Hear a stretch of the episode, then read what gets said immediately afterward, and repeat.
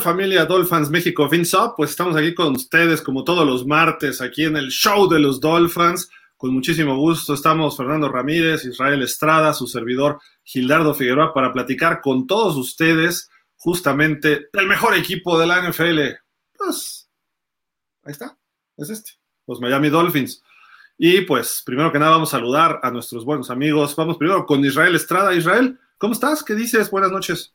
Hola Gil, Fer, Dolphins, buenas noches a todos, ¿cómo están? Pues ya aquí listo para platicar un poco del partido pasado y ver qué nos espera también.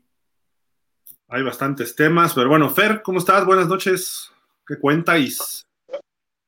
Hola Gil, Isra, Dolphins, un gusto como siempre todas las noches de los martes estar aquí con todos ustedes. Y repito, siempre venir de victoria es muchísimo mejor para estar aquí, ¿no? Y bueno, ahí vamos, ahí vamos caminando. ¿Vale? ¿Y si es de Corona? ¿O de Heineken? Esa ya hasta el final, esa. después, del Super Bowl vemos esa, pero ahorita es. ok. Martes de ah, victoria, pero. Pues. Sí, perfecto, pero. No, no, no, digo. Yo sé que no nos habíamos visto desde el sábado, Fer, este, amigos, pero la verdad estoy muy contento. No sé por qué, pero bueno, quisiera yo nada más decirles que pues a veces hay que ver el béisbol, ¿no? Y hay que reconocer cuando un equipo es grandioso, como los Astros de Houston. En fin, no sé dónde estén los Yankees, dónde estén los Dodgers, los Red Sox y todos los equipos tradicionales, pero bueno, aquí estamos, como siempre, eh, pues con muchísimo, muchísimo gusto. Digo, que, se tenía que decir y se dijo, ¿no? Sí, exacto, se tenía que decir que ganó el perro de los supersónicos, eh, la serie mundial y perfecto, ¿no? Es ese Astro, ¿no? Gracias, nada más vine a presumirles. Nada más les vine a presumir, ya me voy. Pero en febrero voy a estar igual o más, todavía más engreído cuando los Dolphins levanten el trofeo Lombardi. Pero bueno, de verdad, oigan, ¿qué, qué, nos va a pasar cuando los Dolphins levanten el trofeo Lombardi? Eh? Algunos moriremos de emoción, otros lo superarán y estará, sí, exacto, o sea, va a haber este, emociones encontradas, eso sí, no, no sé cuándo sea, pero cuando sea, creo que eso va a pasar, ¿no? Estamos a qué? A ver, estamos. Mm, es uno, dos, tres, en 95, 100 días, más o menos. Lo que sí, los boletos están carísimos. El boleto más barato que encontré para un Super Bowl está en 5 mil dólares. Apúrale, porque luego se van para arriba. Sí. Ahorita, ahorita están baratos. sí. Ya que se sepan más o menos qué equipos pueden ir, imagínate normalmente ocurre esto también en el Super Bowl. Cuando llegan equipos como Cincinnati el año pasado, su afición se desborda porque han ahorrado durante 60 años. Miami hemos ahorrado durante mucho tiempo. Ya, 30 años. Todos los fans de Miami, que además son viejitos, porque casi no hay jóvenes, que nos ha ido mal, entonces son los que tienen la lana. Entonces van a llegar y órale, échame el billete, el boleto que sea, y no va a haber boletos.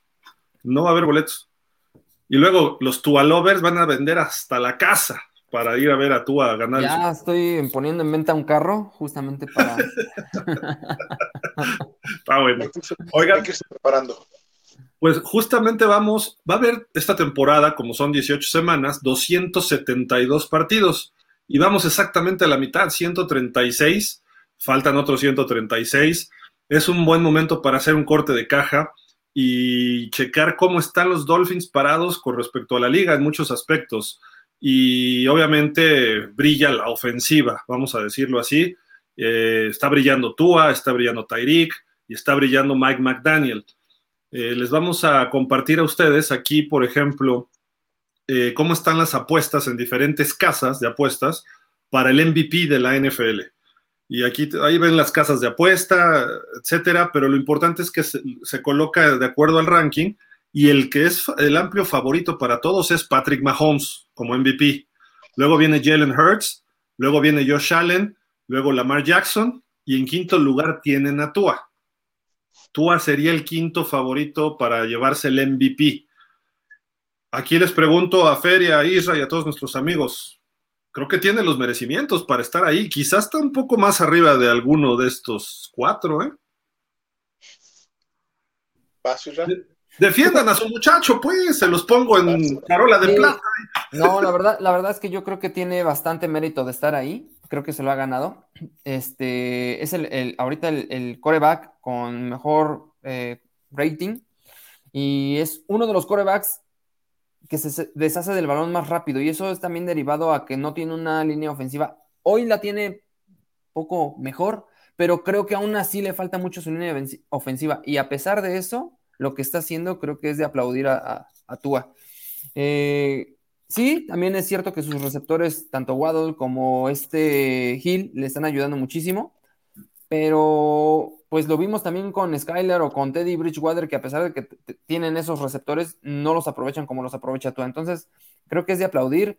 Ojalá, eh, yo lo voy a decir así, ojalá no sea el MVP, porque, porque creo que hay por ahí una maldición de que jugador que es MVP no llega a Super Bowl. Entonces, yo prefiero mejor eh, que llegue a Super Bowl a que sea MVP. Pero, pero sí llegan, lo que pasa es que luego pierden, ¿no? Casi no, creo que solo uno ha ganado, y si no me recuerdo fue Kurt Warner hace 80 mil años. Sí. A, a, mí me gusta que esté ahí, obviamente. Qué bueno que está ahí, que está dentro de los cinco primeros. Yo espero verlo un poco más arriba, aunque sí considero que todavía es temprano en la temporada para considerarlo ya como un candidato al MVP. Qué bueno que se está manejando su nombre porque no, pero, esto es hasta lo que hemos visto, ¿no? Sí, sí, de acuerdo. Amerita, ¿no? Lo que ha hecho hasta ahorita, hasta la semana nueve, para estar ahí peleando. Repito, yo lo quiero ver, obviamente, peleando hasta el final de, la temporada. Qué bueno sería. Pero, este, sí, creo que todavía le faltan dos, tres cosas por mejorar para poder decir que eh, podría ser el MVP de, de la liga, ¿no? Ojalá que más adelante lo logre. Yo, yo creo que debería estar más arriba. Digo, Lamar Jackson hace un espectáculo corriendo el balón, está tirando bien ahorita, por ahí ha tenido dos, tres partidos regulares, pero el problema no creo que sea tanto la productividad que ha tenido Tua, sino que su muestra es tres juegos menos que los demás, ¿no? Por la lesión.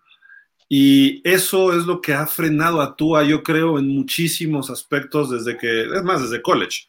¿No? Cuando va creciendo viene una lesión. Eh, su primer año, su segundo año y en este año incluso también ya, ya lo vivimos, ¿no? Entonces creo que eso es lo ha limitado, pero por números tiene solo una derrota y se le puede decir que no fue realmente, no sabemos qué pudo haber pasado, ¿no? En ese partido. Yo sí creo que lo hubieran perdido con Cincinnati por cómo se estaba dando. Eh, no, no, no fue el juego malo de Tua. Tiene solo tres intercepciones en la temporada y ahí tuvo una y no estaba jugando bien, como todos los demás partidos, que a lo mejor tiene un error por aquí, otro error por allá, pero ese día sí estaba jugando mal. Entonces yo creo que a lo mejor iríamos, ¿qué es? 8-1. 8-1 y eso lo pondría pues arriba de Mahomes, solo abajo de Hurts y arriba de Josh Allen, ¿no? Entonces, si, si estuviera, si hubiera jugado esos tres partidos, eh, Tua debería estar no solo entre los cinco mejores, sino yo pudiera decir y escuchen lo que les voy a decir, ¿eh? En primero, ¿por qué? Aquí les van los datos. Vamos a proyectar esto. Yardas por intento, 9.2, líder del NFL. Porcentaje de completos, 69.9, es el tercero en este, en este rubro. Y si le sumamos acá, pases de touchdown tiene 15 y se perdió tres juegos, que tire dos por partido, tendría 21, igual que Mahomes. Eh, rating de pasadores, el líder. A ver, ¿quién puso el logo ahí de Dolphins? Por Dios, no deja ver eso. nomás, nomás molestando, ¿verdad, Israel? Ya te vi, ya te caché. Hay que lucirlo, orgullosos de nuestros colores. Dice eh, Tua 115.9, creo que mejoró su rating, ¿no? Con respecto a la semana pasada, aunque sea puntos porcentuales, pero creo que estaba en 115.7, es el único arriba de 110. De acuerdo, le faltan tres partidos, pero está arriba de todos los que me digan. Jalen Hurts, Gino Smith, Patrick Mahomes, Burrow, Garoppolo, Allen, Jackson, Dalton, Tannehill, Dalton, Gino Smith, bueno, esos no sé qué hacen ahí, ¿no? Este, ¿Dónde está Rodgers? ¿Dónde está Brady? ¿Dónde está Herbert? ¿Dónde está Trevor Lawrence? En ningún lado, el que está es Tua. Digo, eso, los números no mienten, ¿no? Y eso es, una, es un hecho que está clarísimo. Si hubiera jugado esos otros tres partidos, a lo mejor el rating bajaría, estamos de acuerdo, ¿no? Pero no mucho. Estarían 107, 108 como los demás. Por muy bajo, ¿no? Y échale una intercepción o dos más. Sí. ¿Dónde? si tú quieres. Lleva tres, ¿no? En toda la temporada. Lleva tres, exacto, sí, solo lleva tres. Eh, está al nivel de Dan Marino cuando fue el MVP de la liga. Está haciendo números muy similares a Marino, ¿sí? ¿De verdad? Sí. Dos juegos, con, dos juegos, 300 yardas, tres pases de touchdown, sin intercepción, eh, espalda con espalda esos juegos, rating arriba de 110. Eso lo hizo Marino cuando fue eh, el MVP de la liga, ¿no? Entonces, eh, sé que ahora es distinto, que la liga ha evolucionado y que necesita hacer más que eso para lograr ser el MVP. y que son estilos diferentes, ¿no? Sí, totalmente, totalmente. Sí, no, no los estoy comparando. Sí, no, no los estoy comparando para nada, o sea, no me vayan a empezar a caer con, con todo encima porque no. Te vamos a sacar, ver si, si, empiezas a tocar al dios. Hay diferencias todavía muy grandes, de hecho hay una foto que luego les paso de, de tú viendo a Marino y les iba a poner, quédate con quien te vea como tú a ve a Marino, porque si lo ve este, así como que va por Dios. Entonces, este, guardando las proporciones, está trabajando Tua un muy buen fútbol para estar en esos niveles y qué bueno, ¿no?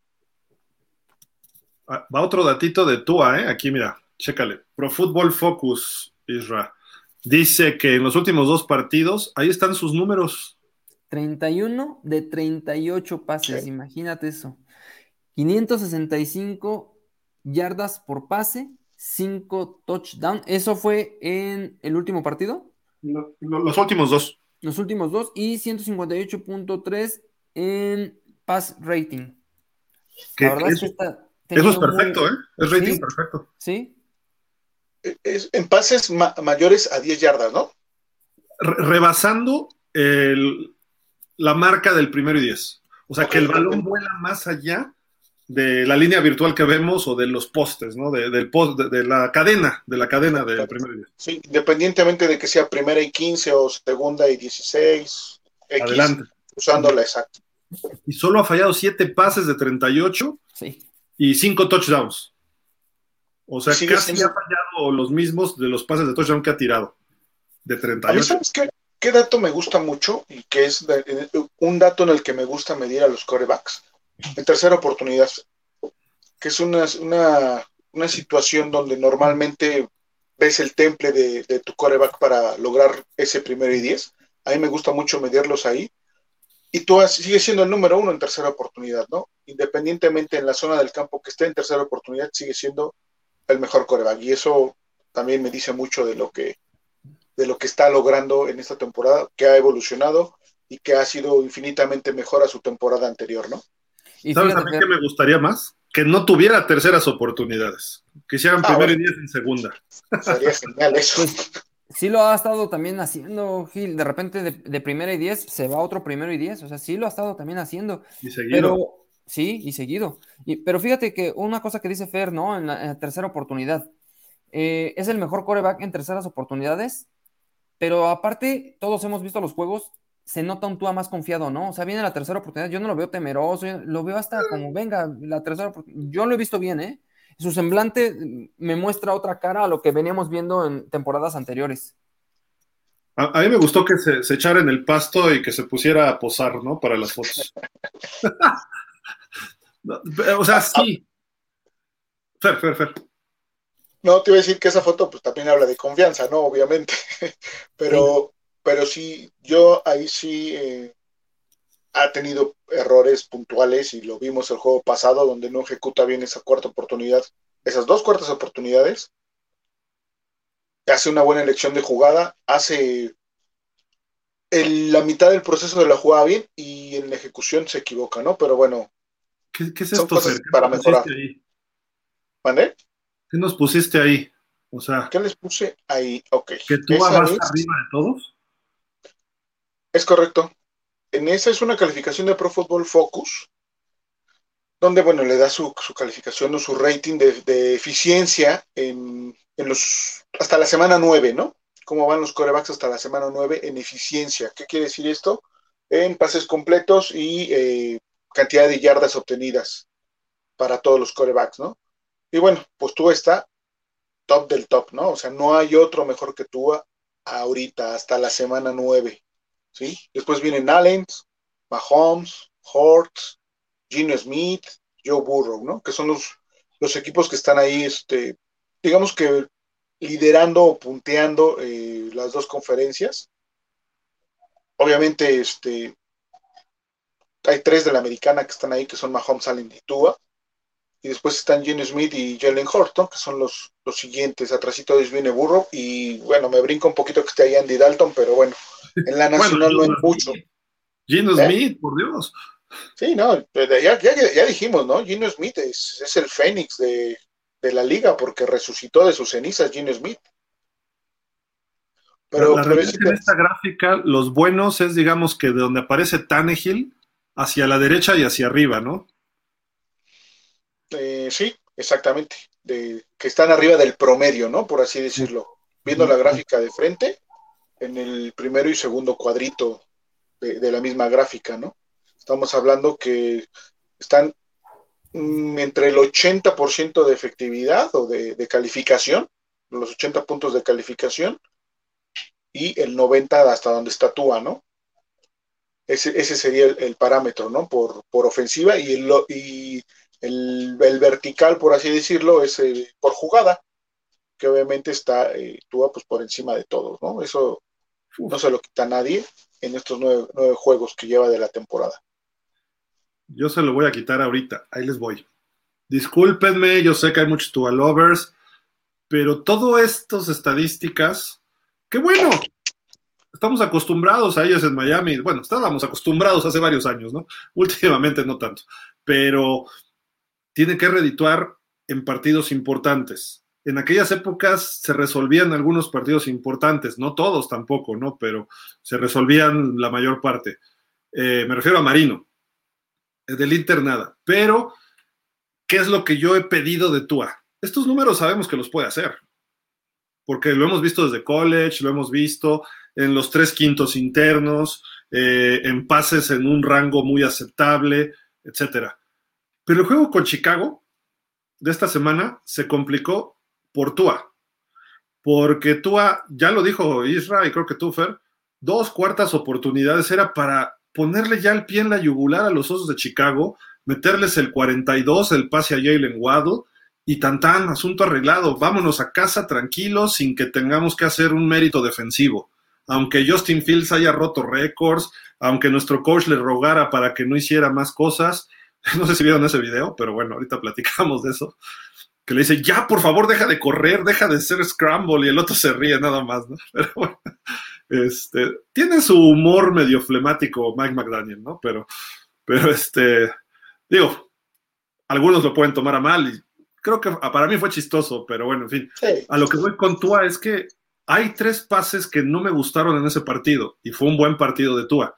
Y esos tres pases marcan la diferencia entre ser un élite a un buen coreback o a un muy bueno. Y eso es lo que necesitamos en playoff, que se vuelva élite. Igual falla. Hemos visto a Rodgers, incluso a Brady, al que ustedes me digan han fallado en playoff, sí, pero fallan por milímetros. Y aquí esa, esa cuestión, el pase que llega a mil yardas por recepción, Tyreek Hill, es un pase bonito de Tua, pero muy difícil, cruzado desde el hash del lado izquierdo al sideline contrario. Y no solo eso, sino que lo tenía que poner adelante. Hace que se frene Tyreek y lo que pudo haber sido un touchdown termina en una muy buena ganancia porque lo alcanzan y lo sacan del campo a Tyreek. Eso fue como en el segundo cuarto. Luego la cuarta oportunidad. Vas rolando a tu derecha, y sabes que tienes que cruzar el cuerpo para llegarle un pasecito de 5 yardas a toda la cerrada, si, si, no sientes la capacidad, córrela y tienes el primero y 10. O sea, la toma de decisión de Tua, no digo que haya sido mala, la ejecución fue mala, ¿por qué? Porque Tua tiene algunas carencias técnicas todavía, que eh, ahí vino una regresión al Tua de hace dos años, eh, en ese pase, en esa jugada. Y el, la otra cuarta oportunidad con Jalen Waddle, si tú pones cinco yardas adelante del balón con fuerza o, una línea o más flotadito para darle velocidad a Waddle, es el touchdown y se acabó el partido. Pero le faltó brazo, se tiene que frenar Waddle y llega el defensivo y le tira el balón. Entonces, esos tres pases para mí es lo que tiene que mejorar Tua. No digo que sea malo por esos tres pases, pero digo que eso es el detalle que le falta a Tua. Y el del brazo no va a tener más Los dos pases que le faltó brazo no va a tener más. Tenemos que acostumbrarnos a esas jugadas. Y más con los receptores tan rápidos que tenemos. Pero bueno, el pase de, de cuarta oportunidad en cortito, o sea, le dio miedo o dijo, ay, se la paso al otro cuate, pero no se plantó bien, se desesperó, le faltó cerebro. El coreback tiene que ser sangre fría. Los que no, los que no tienen sangre fría no funcionan. Yo sabes que, o sea, sí, coincido en la mayor parte de lo que comentas. En el pase de Tyreek Hill, perdón, a Jalen Wall, me parece que se lo quiso poner tan exacto que eso fue lo que provocó que lo dejara corto, ¿no? Porque tampoco era un pase tan largo, pero bueno, te la compro y ok, las dejó cortas las dos en la, jugada de cuarta oportunidad, vamos a decir que tú ves el vaso medio vacío, yo lo veo medio lleno, porque yo lo que veo en, diferencia a hace dos años, precisamente es que la ejecución de la jugada hasta antes de soltar el pase, a mí me parece eh, tanto física como mentalmente bien ejecutada, hace bien su engaño, empieza a rolar bien este, al lado contrario, toma la mejor decisión en ese momento que era tirarle el pase a su, a su receptor que prácticamente estaba solo, que era, si no estoy equivocado, era el cerrado, ¿no? Mighty. Entonces, es Mighty, exacto. Entonces, hasta ahí, todo bien mentalmente. Como bien dices, la ejecución ya de no colocar el cuerpo como debe de ser, perder el tiempo que necesitaba perder ahí para poderse acomodar y ponerle el pase, no lo hace correctamente, ¿no? Esa es la parte que todavía le falta trabajar, pero la parte que me gustó fue que lo hizo bien la primera parte de la jugada y que tomó la mejor decisión en ese momento. La mejor decisión no era correr, la mejor decisión era ponerle el pase ahí. Era su segunda mejor opción correr, de acuerdo. Yo, creo que corriendo hacia el primer y diez, te sí, sin duda, sin duda, pero la mejor primera opción era ponerle el pase, ¿por qué? Porque su receptor todavía iba a ganar más yardas, ¿no? Poniéndonos exigentes o muy exquisitos en, lo que es este, del, fútbol, ¿no? Pero eh, esa parte, yo me quedo con esa parte que hace dos años no la tenía. Inclusive el año pasado tampoco se la vimos eh, ejecutar hasta ahí de buena manera. Cometía errores muy, muy puntuales y, ni siquiera se desarrollaba la jugada porque tomaba una decisión equivocada, ¿no? La ejecución le falló, sí, de acuerdo. Que lo tiene que trabajar, sí lo tiene que trabajar. Que no es élite, sí, no es élite por ese tipo de jugadas que justamente creo yo que tiene el espacio para crecer y hacerlas, ¿no? Se lo vimos ayer a Mahomes, falló un pase muy similar en, el aspecto de ejecución, por no tomar el, por tomar el balón rápido y no acomodarlo, le sale un pase al suelo, ¿no? A Josh Allen se lo vimos incluso contra Miami, el mismo pase que, bueno, muy similar la ejecución que hizo tú ayer, el domingo con la de Josh Allen el día que jugó contra Miami, que por no acomodar los pies, pues no llegó el pase y por eso perdieron, ¿no? y fue el momento importante esa de Josh Allen. Sí, exacto, también. Y a Josh Allen ya le pasó dos veces, ¿eh? O sea, también, como dices, le puede pasar a cualquier coreback, pero tiene que trabajarlo para poder llegar a ser ese, ese coreback que queremos que sea. Es que, ¿sabes qué?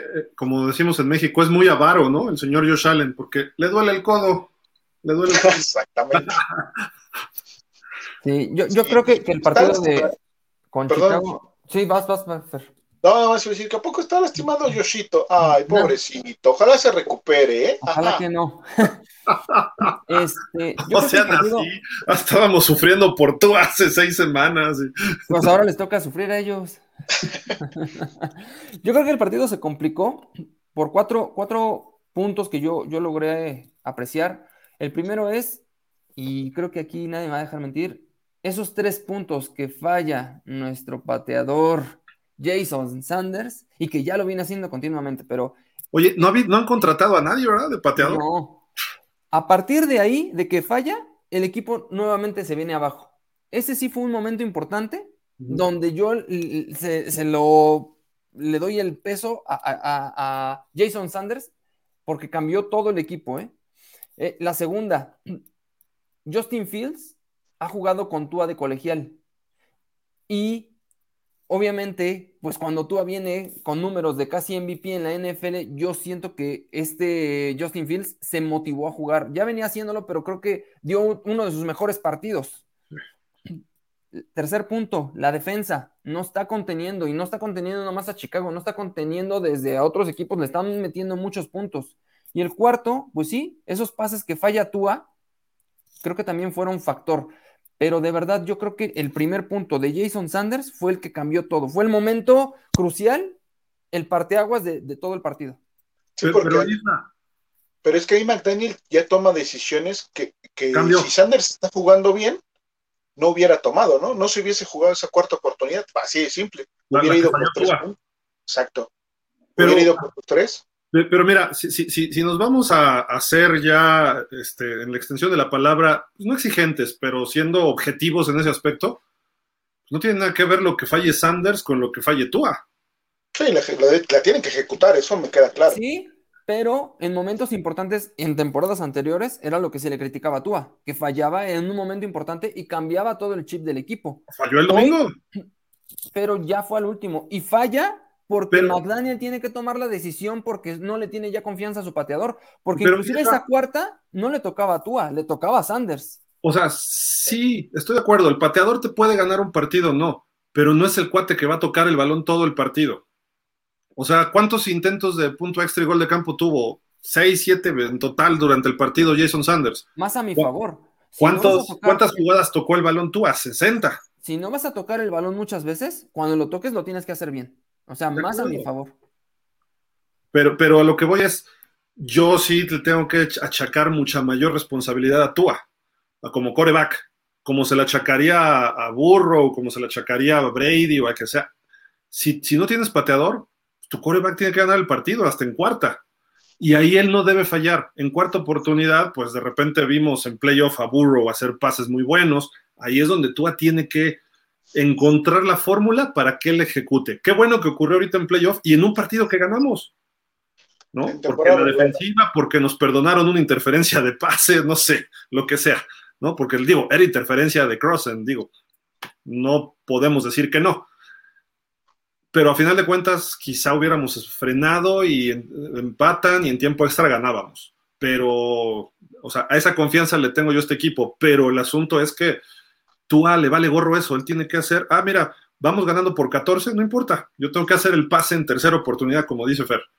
O vamos ganando por tres puntos, si viene cuarta y una, o cuarta y ocho, o lo que sea. Pues yo creo tengo que, no, nada más, no nada más Tua, eh, Gil, o sea, yo creo que todo el equipo. Sí. a partir de la falla de Sanders, todo el equipo cambió, inclusive el coach. Pero yo te estoy regalando dos cuartas oportunidades fallas de Tua, ¿eh? Sí. Que, que, que, si nos ponemos a analizar, no les puede cambiar porque es sus carencias, este, no físicas, bueno, sí físicas, porque le faltó brazo, porque le faltó echarle más galleta, por X, a lo mejor ya estaba cansado de todo el partido. Ahora sí que lo que sea, no importa. Eso, porque si no va a sonar a justificación. Lo que yo veo es que tiene que hacerla. Si se me queda el brazo en una, no importa, pero que con esa jugada gane, lo hecho. ¿no? Este, lo tira el pase muy suavecito y el balón en lugar de ir así, rompiendo el, el, el aire, se empieza a levantar y, empieza a planear el balón y esto le va pegando, es como un avión, y le empieza a pegar acá al aire y lo frena. Quizá no el problema no sea las revoluciones ni la potencia que le da, sino la forma en que suelta al final. Marino mandaba los pases así, Rogers, Mahomes. Si, lo mandas muy elevado, sale así, pero cuando hace la parábola el balón cae por la forma en que lo sueltas al final. Y eso le está fallando a Tua. Entonces, si su balón empieza a despegar más y sigue despegando, pues aquí se va a ir frenando, va a tener más resistencia que si va a la puntita y girando. A lo mejor por eso no los está llegando. Eh, eso lo tendrá que resolver con Bebel. Yo sí noté eso, que sus balones están como que siguen despegando y van como la panza así como que patinando y eso lo frena. Y, eso le pasa a todos los zurdos. Normalmente cuando bajas el brazo de la escuadra, cuando lo bajas un poco más, el, el balón así tiende y se va abriendo hacia afuera de donde tú lances, ya sea zurdo o derecho. Si eres derecho, se va para el otro lado. O sea, va la panza de lado y hacia arriba. Entonces, ese tipo de cosas tiene que mejorar las TUA. Y todos los zurdos en general tienen esa fallita. Coincido, coincido contigo, ¿eh? O sea, no estoy diciendo que no. Lo que sí estoy diciendo que el pateador es de verdad muy importante. Hay partidos que se ganan por tres puntos. A veces puedes tener al mejor coreback. Isra, ¿tú ahorita le confías una patada de 45 yardas a Sanders? No. Yo sí. ¡Ah! No, yo, sí. Te voy a decir por qué. la a ver, ¿se la confiarías? Es la última jugada, con esa jugada ganas. Perdiendo por un punto. Perdiendo por un punto. ¿Se la confiarías? de 45 yardas y te voy a decir porque yo estuve analizando a Sanders. Sanders va perfecto de 40 a 49 yardas. Ahí no ha fallado un gol de campo. Esta, esta que falló fue de menos. ¿eh? Y tanto, sí, claro. De 20 a 29 es donde ha fallado. Tiene una efectividad del 73% Sanders. O sea, no es buen pateador hoy. Al día de hoy no es buen pateador con un 73%. Un pateador bueno te debe estar arriba del 80, 85. Abajo de 30 en el 90%. Totalmente, sí, exacto. Abajo de 30 yardas, sí. Exactamente. Entonces, incluso ha fallado goles de campo, ha fallado cuatro goles de campo. En, en los que en este nos ha complicado el juego por lo que arrojó después, ¿no? Lo que las decisiones de McDaniel, la mala ejecución de Tua, y esto en un juego, ya no vámonos con Chicago, vámonos a un juego divisional de los que nos falta todavía jugar. O sea, estamos perdiendo el partido, seguro. ¿Por qué? Porque la defensa no detiene ni un resfriado, esa es la realidad también. Hay que corregir otras cosas para evitar llegar a, esas situaciones. Pero el día de hoy yo sí le confío a Sanders de 40 a 49 un gol de campo.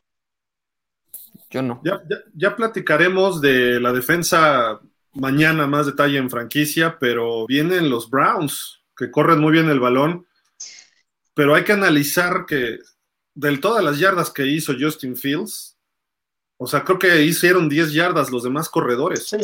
Obviamente Montgomery no es Chubb, ni el otro cuate, este, ¿cómo se llama el otro? Este, Khalil Herbert, tampoco es Karim Hunt, pero o sea, hicieron jugada, en jugadas rotas de pase, era la mayor cantidad de yardas de Justin Fields. Creo que hubo tres, cuatro jugaditas nada más que si eran read option que corrió Justin Fields. Pero todas las demás era por presión de los Dolphins. Y quiere decir que estamos parando el juego terrestre como tal, el, natural con corredores. Entonces, va a ser un buen entry. Creo que Miami debe salir favorito, pero ya lo analizaremos después eso, ¿no? Este, pero yo no le confío ni de 20 yardas. Si tengo cuarta y cinco, se, la, doy a, Tua. Sí, claro. Y eso que Tua me falló el juego pasado, Tua, sí, un pase a Gesicki. Sí. O, al centro a Waddle, que ha funcionado los últimos cinco juegos de ese pase. Incluso las selecciones de jugadas por parte de, McDaniel en cuarta oportunidad han sido muy buenas. sí, sí. La verdad ha sido ejecución, ¿no? Errores muy puntuales de ejecución. En el momento en el que corrige eso a Miami, sin bronca puedes jugar cuarta oportunidad otra vez. Porque ayer perdón, porque el domingo no, no convertiste cuarta oportunidad. Y, todo esto sale a partir de que lo vemos en quinto lugar en la posición para ser MVP de la NFL. Si no hubiera lanzado esa intercepción contra Cincinnati, que se vio ridículo, o estos tres pases con Chicago, estaría en el uno, a pesar de que nada más tenga seis juegos. O sea, son esos detalles que no lo hacen ver élite que Mahomes como los hizo el domingo contra Tennessee, aunque corriendo algunos, el pase y todo, falló pases también Mahomes, ¿eh? no está muy certero, pero lo que produce, ¿no? Entonces, sabemos que eso lo puede hacer cuando se le dé la gana al, chavo este. Y Tua lo hace nada más cuando funciona el esquema. Entonces, él tiene que aprender a, a dar ese brinco de no solo cuando esté el esquema, sino cuando yo lo quiero hacer. Y no está lejos Tua. O sea, tampoco quiero que suene a crítica de que estoy sobre todo, no. no, es, está cerca. de verlo mejor, ¿no? Está cerca de hacerlo. Está cerquita, exacto. Está eh, eh, nada eh, esa es la diferencia de los élite, de los de, no del montón, porque tampoco es del montón, ya hoy no es del montón con este sistema y con lo que está funcionando. Me preocuparía que corran a McDaniel y que llegue otro coach y que le vuelvan a poner otro sistema y no funcione. Ahora, dentro del MVP, y aquí yo sé que aquí van a seguir sintiendo la agresión muchos. Yo creo que es más MVP de los Dolphins, por lo menos, Tyreek Hill, que Tua. Porque Tua no tendría esos números, ni esa capacidad a la ofensiva, ni ese desempeño, si no tuviera un Tyreek Hill. Sí, yo estoy de acuerdo, ¿eh? De hecho, Tyreek Hill es el, como el revulsivo de esta ofensiva. Mira, está bajito de Justin Herbert y de Cousins. es la misma lista, pero estábamos, a ver, después de Tua eran, a ver, es 1, 2, 3, 4, 5, 6, 7. Gino Smith es el séptimo. Luego aquí viene Cousins es el 8, 9 Herbert y el décimo favorito y primero que no es coreback es Tyreek Hill.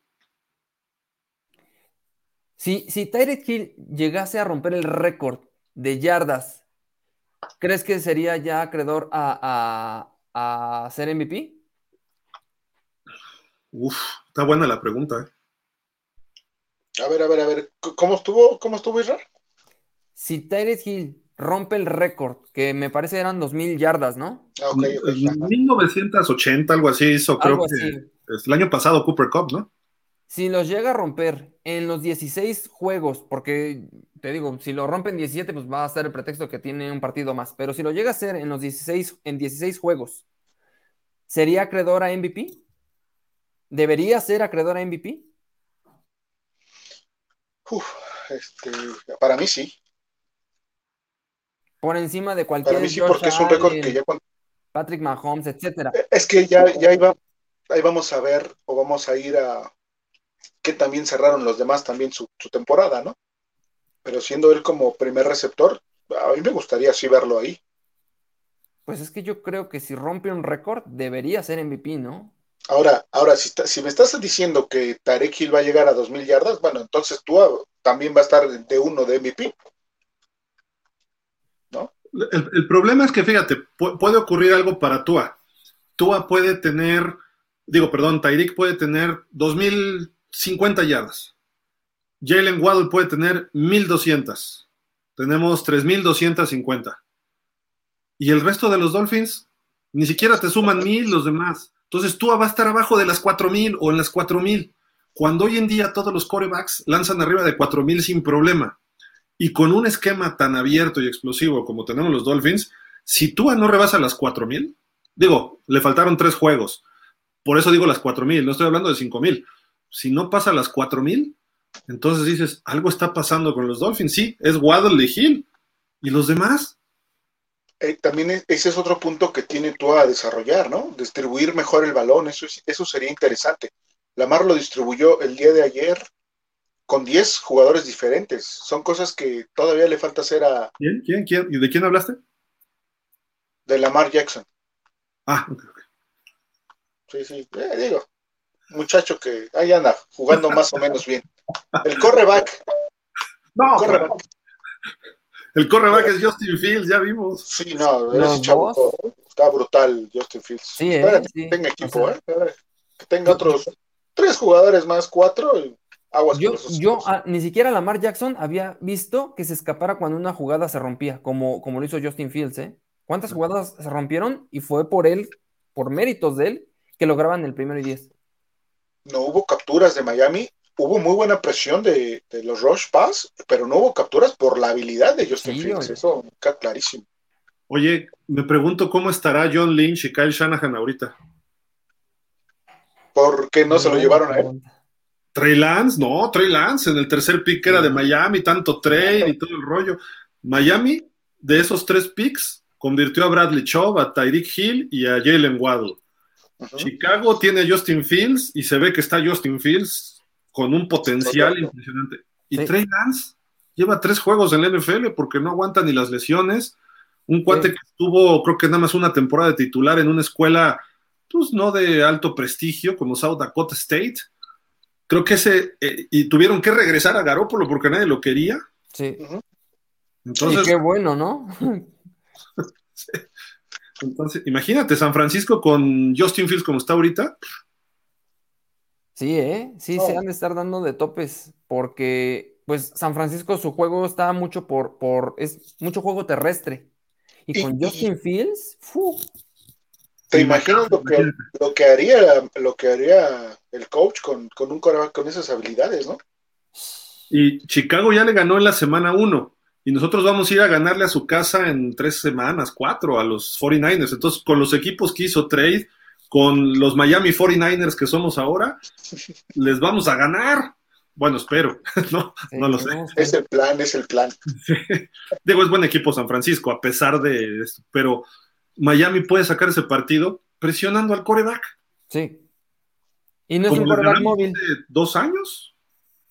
Y Garapolo no es un coreback móvil como Justin Fields, ¿eh? Así que. De acuerdo. Entonces, digo, Pobrecito San Francisco, saludos Chacho, saludos Chacho. aún así San Francisco es muy buen equipo y puede llegar al Super Bowl, ¿eh? Sí. y, nos puede meter en problemas también, esa es una realidad. al Super Bowl los ganamos.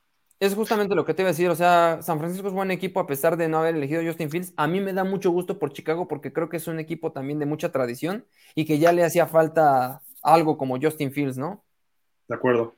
Pues siguen con récord negativo, ¿no? Pero se ve que están trabajando, están trabajando hacia mejorar. Oye, pero Chicago, ojo, tiene más de 100 millones en el tope salarial para el año que entra y tiene como 10 picks va a poder llevarse al jugador que quiera. Nada más analizan qué necesita Justin Fields y los vamos a ver en el Super Bowl contra Miami en dos años, ¿eh? A los osos. Sí. O sea, a ese grado pueden estar si hacen cosas inteligentes, que se ve que están trabajando bien, pero bueno. Sí, porque en la nacional ya quién está, o sea, ya no, ya Aaron Rodgers ya no pinta. Tom Brady, pues ya también está en declive. ¿Quién más? Los Rams. Super, Super Smith. Super Gino Smith, que no, no, no le creo todavía. Una teoría, ¿eh? La verdad, al que, al que mandaron de trade a Denver, si Seattle le vio la cara, fue a Gino. Y se quedaron con Russell Wilson. Sí. Fue máscara. Se ponen el nombre de los otros al revés nomás. Imagínate, Justin Fields va a dominar la nacional. Y no tarda. Sí. Oigan, de, hablando de Tyreek Hill, pues ya en nueve juegos es el jugador con más yardas en la historia superando a dos Hall of Famers, a Megatron y a Isaac Bruce, y a Julio Jones, que va a estar en el Hall of Fame. Digo, a mí personalmente me cae gordo Tyreek Hill, su forma de ser, pero como receptor y lo que está demostrando, él se está echando el equipo encima. Yo sí creo que la pregunta que haces Israel sí sería para MVP si rebasa las 2000. Por una simple y sencilla razón. Cuando las rebasó OJ Simpson por tierra, él fue el MVP de la temporada. ¿No? Este, Eric Dickerson no fue el MVP cuando rompió el récord de yardas por tierra porque fue Dan Marino en el 84, pero fue el ofensivo del año. Y justamente en la posición de ofensivo del año, Tyreek Hill es el número uno ahorita indiscutible. Ahí están cómo están las apuestas pues, de favoritos. Luego viene Jalen Hurts, Justin Jefferson, Lamar Jackson, Stephon Diggs y Cooper Cup. El año pasado todo el mundo, si se acuerdan, nos desvivíamos por Cooper Cup. Y Tyreek Hill ahorita lo está desarrollando, ¿no? Sí. Esperemos que se mantenga sano y con ese ritmo sí va a rebasar las 2000, ¿eh? se los firmo, así. Este, va a ser un buen partido contra Cleveland esta semana. Hay que ver cómo no, es tan pichón como parece este equipo, ¿eh? hay que tener cuidado, aunque esté Jacob y Brissett del otro lado. Sí. Ah, por favor. Que no se mueve bien en la bolsa. Pero lo que, lo que decíamos, es, o sea, vaya, vaya a ser que sale con el mejor juego de su carrera el señor. ¿Por qué? Porque es en contra de su ex equipo, ¿no? Entonces, ese juego que le pedíamos nosotros la temporada pasada, no lo vaya a venir haciendo la próxima semana. Oigan, pues para, darle un poquito de velocidad, este, también hay muchos reconocimientos para Mike McDaniel. Eh, pues tiene a los Dolphins con 6-3 sí es Tua dependiente, Mike McDaniel, pero también Tua es Mike McDaniel dependiente, perdón. Eh, están juntos en esto y así lo contrataron y así va. Pero justamente las apuestas o los favoritos para ganar el coach del año está en quinto lugar también, que también creo que debería estar arriba de Robert Saleh. O sea, Saleh ya está en su segundo año y ya lleva un año más de desarrollo de equipo y McDaniel, ¿por qué está hasta el quinto? Eh, mi punto de vista, ¿no? Pero bueno, Dable, pues ahí va, qué bueno. Obviamente esto están evaluando a lo que vamos ahorita, pero Saleh debería estar abajo de Kevin O'Connell. Yo creo que O'Connell debería estar arriba de Brian Dable y McDaniel debería estar en cuarto, desde mi punto de vista, ¿no? Pero, y creo que pudiera dar más brincos, y eso que lo he criticado a McDaniel, que luego toma algunas decisiones medio raras, pero en general ha tenido muy buenas evaluaciones. ¿No? Y sus decisiones, a lo mejor le falla una, pero acierten dos. Entonces está, está saliendo un resultado muy positivo para, para McDaniel. Entonces, yo creo que debería, McDaniel puede ser el coach del año. ¿eh? Ahorita vamos a media temporada. Todo el mundo está con Siriani porque van invictos los Eagles.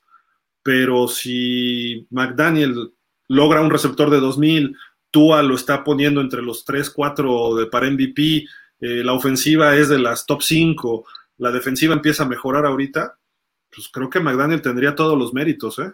Porque tomó un equipo, así como decíamos, la exigencia es ir a playoff este año, aunque sea nuevo, o sea, porque cualquier cosa que no sea playoff va a ser lo mismo que con Flores. Entonces, ¿para qué haces tanto cambio si iba a salir lo mismo resultado? Entonces, ¿vamos a estar en playoff? Muy probablemente sí. Este, a lo mejor hasta se puede ganar la división. No vaya a ser que el señor del codo a lo mejor se lesiona y aún así, aunque no se lesione, pues creo que se le puede ganar a Búfalo como está jugando últimamente. Sí, sí a mí me gustaría que... Sí, a mí me gustaría ver a Josh Allen en Búfalo, eso es seguro, porque si no está Josh Allen y gana Miami, va a tener ese pequeño detalle de que, ay, no estuvo Josh Allen, ¿no? Entonces, mejor que esté Josh Allen. Recuerda, no importa que, esté usted, ¿eh? W o sea, es que no W. Sí. No, pero sabe mejor si le ganas a Josh Allen. Pero eso déjalo para el año que entra, después de que seamos campeones. Barrerlos este, ya de una vez, mátalos. Sí, sí. Pero si no está, es más probable que podamos ganar. Y si barremos a Bills, pues estaríamos peleando el liderato de la división. Y, de la conferencia. Es lo que te iba a decir, no solamente de la división, sino de la conferencia. Y eso quiere decir que todos los playoffs son en Miami. Ya le ganamos a Baltimore. Sí. Este, Cincinnati sí nos ganó. A lo mejor Cincinnati Pero empieza. Cincinnati está abajo. Sí, correcto. Hoy no me preocupa Cincinnati. Y Cincinnati y Baltimore se van a dar entre ellos también. Correcto. Kansas City es el otro que está medio alto, pero a Kansas pierde por ahí con Raiders un juego, con Chargers o algo así. Y hoy, hoy no me preocupa el Kansas de hoy, ¿eh? El de antes cuando estaba Tyreek Hill, todo, sí. Hoy ya no tienen esa misma potencia. No deja de ser un equipo fuerte. Eh. Ojo, no estoy diciendo que hoy ya sea un flan. No deja de ser un equipo fuerte, pero ya no es tan fuerte como antes. Pues, ¿qué, ¿qué dicen las apuestas para el Super Bowl? Los equipos que lo pueden ganar. Aquí está una gráfica, disculpen, está rara. Del lado izquierdo son los seis primeros y luego ya vienen los que nos interesan, por eso la dividí así. Pero ahí está Buffalo todavía como número uno, a pesar de las cosas que se han visto de Josh Allen. Luego Filadelfia, luego Kansas, el Kansas que no le preocupa a Isra, ahí lo ponen ellos en tercero. Luego San Francisco, que yo digo que les vamos a ganar, y pues ahí está medio difícil.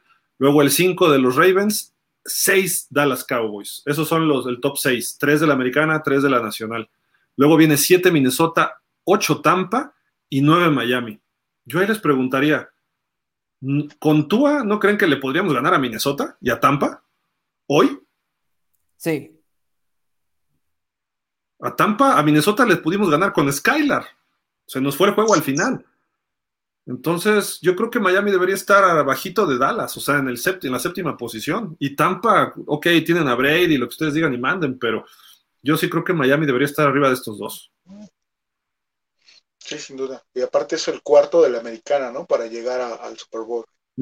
Incluso si Miami le gana a San Francisco en San Francisco, Miami debe de estar también por encima de San Francisco. Correcto. Y ya le ganamos a Baltimore en Baltimore. ¿Por qué Baltimore está tan arriba? Correcto. No sé, digo, hay, hay detalles ahí. Así son las apuestas, obviamente, también, pero está, está interesantón nada más para ver dónde estamos parados en favoritos después de media temporada. Y por ya para terminar, ¿quién es el MVP hasta el momento del equipo, Estefer, de, de los Dolphins? Digo, creo que más o menos sabemos por dónde va, ¿no? Pero. Sí. Vamos a decir MVP ofensivo y MVP defensivo. Wow, así, si me la pones difícil para que veas. De la defensa nadie, vacío, desierto. MVP, MVP ofensivo me quedo con eh, Tyreek Hill obviamente por lo que ha lo que ha hecho, ¿no? Lo que ha logrado en yardas y todo lo que ha catapultado al equipo. Muy pegadito ahí Tua, pero hoy se lo doy a Tyreek Hill. De la defensiva, que está bastante complicado, la verdad, me quedo con Javon Holland. Holland. ¿No, Isra? O sea, sí, pero creo que también ha sido esta temporada ha sido inconstante. Creo que el que está agarrando bastante ritmo en la, en la defensa es Jalen Phillips. Para mí sería hoy mi MVP y es el que ha estado más constante también ahorita. Empezó medio mal, ¿no? Empezó, pero ahorita creo que ha tenido partidos eh, buenos y seguidos. son falta capturas para yo decirte que Jalen Phillips. Pero. correteando a Justin Fields todo el domingo, ¿eh? Exacto. Estaba cerca y se le movía. Y... Bloquea la patada de, en equipos especiales. O sea, para mí creo que Jalen Phillips viene bien y si continúa así, creo que podría ser el mejor defensivo. En la ofensiva, concuerdo, Tyreek Hill, atrasito del Tua. Pero sí, no, Tyreek Hill creo que es el revulsivo de esta ofensiva. Yo, de la ofensiva creo que igual Tyreek y Tua muy pegado, pero también Waddle tiene su valor, ¿no? Eh, muy cerca de Tua, o sea, los tres muy pegados. La, todas las T's, Tyreek, ah no, Waddle no tiene ninguna T. Se la ponemos de segundo apellido, no te preocupes. vamos a decirle Taylen. Taylen Waddle. Taylen Dado. Es, es el pingüino. Este, pero bueno, ahí es, yo creo que estamos de acuerdo en eso de la ofensiva y la defensiva. Hmm, creo que lo podríamos dejar vacante y me cargaría a Holland también un poco. Eh, Phillips va por buen camino para hacerlo y a lo mejor Choff, ¿saben quién? Melvin Ingram. que, es que capturas. todo el tiempo, ¿no? Sí. Me parece que lleva más capturas. Sí, de hecho. Y tuvo un touchdown defensivo, ¿no? No me acuerdo en qué juego. Por ahí se recuperó un fumble. Y creo que sí capturó a, logró capturar a Fields, ¿no? Él sí. Sí, una captura, ¿no? Sí, ¿verdad? Sí. Sí. Yo se lo doy a Melvin Ingram. Aunque esté medio panzón y ya viejo, se lo doy a él. Y ah, me gustaría que al cierre de la temporada también Wilkins estuviera peleando ese, ese nombramiento. Y Tyndall. hablando de linebackers, el Landon Roberts, yo no, yo nomás porque me cae gordo no lo pongo, porque tiene el puesto de mi muchacho Tyndall, pero está jugando bien, está jugando bien. Líder tacleador de la defensiva, ¿eh? Está jugando bien. Sí, tiene muy buenas lecturas, eso es lo que tiene. Tiene un colmillo largo y retorcido. Sí, se coloca muy bien. Ni modo, hay que reconocerlo, aunque no me guste cómo juega él, el lentón. Pero, y, frena bien la carrera, ¿eh? Sí. Sí. Por ahí alguien me, mandó un video, ya no lo puse, disculpen, este, de verdad, lo, bajé y todo, pero no, lo, no, me dio tiempo de armar el video, de que Tyndall estuvo correteando a Justin Fields, por lo menos dos, tres jugadas. Y no pudo. No lo alcanzó, y Tyndall es rapidísimo. Es el más rápido de los linebackers. Se vio más cerca Jalen Phillips que Tyndall. Y, y, Tyndall hizo una jugada que sí lo obliga a salir antes de, o sea, iba hacia el primero y diez, no lo alcanza a taclear, pero como va corriendo en el ángulo perfecto, lo, hace salir. Pero otras dos se lo quemó este Justin Fields. Pero tampoco me preocupa, aunque es mi muchacho Tyndall, porque Justin Fields se la hace a todos, no nada más a Tyndall. Y Tyndall creo que estuvo más cerca de los vaqueros en la semana pasada y de muchos otros equipos que han enfrentado a los osos, creo que pudo haber sido algo importante. Esperemos que los coaches no, los, no lo califiquen tan rudo porque pensando en el rival que había, ¿no? Y mira que Micah Parson es un monstruo, ¿eh? Sí, está muy feo. Ah, no, ¿verdad? es un jugador. En, general se vio mejor, digo ya globalmente, la defensa de Miami, aunque sufrió mucho, que la de los vaqueros, ¿no? Creo yo. Es que también les hizo 250 yardas totales corriendo Chicago. Y, la defensiva de Dallas le están hablando muy cosas muy buenas de ellos. Y Miami pudo hacer algo parecido. Digo, entonces, por eso no me angustia tanto ahorita lo que pasó con Chicago. El problema es que sí no es consistente la defensiva. Necesita mejorar algunos aspectos. Y las lesiones en los corners me tienen angustiado. Pero, Oigan, y rapidísimo, aquí está también la eficiencia por equipos, ¿no? En defensiva y ofensiva, justamente hablando de esto. Lo ideal es estar en el cuadrante superior derecho, donde está Filadelfia, Buffalo, Cincinnati, San Francisco, Jacksonville, Jacksonville, ¿ok? Y Minnesota. En el mero centro está Nueva Orleans. Miami está positivo en la ofensiva, muy positivo, solamente lo superan, ¿cuántos equipos son? ¿Tres? Tres. Está igual que Cincinnati más o menos. Pero a la defensiva solo hay tres o cuatro peores. Sí, que, son, que es lo vertical, ¿no? Sí, exacto. Defensivamente sí estamos, somos de las últimas defensivas de la liga, eso y dudarlo nos, nos, bueno, nos hacen muchas yardas, nos han hecho muchos puntos en los últimos partidos. El diferencial eh, en relación al puntaje que ha hecho Miami pues es real, realmente es poco, si no estoy mal son 18 puntos a favor.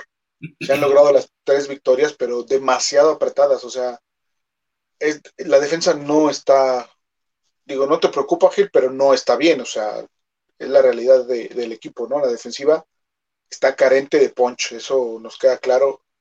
No hay intercepciones, no hay este eh, balones sueltos provocados, varios detalles que, que, están haciendo que la defensiva baje, ¿no? Y que en años anteriores nos tenía acostumbrados a esos detalles, a, a esas jugadas eh, que le daban la vuelta a los partidos, ¿no? Ahora no las tenemos y eso es lo que nos tiene en el veintitantos de, de, la liga como, como defensiva.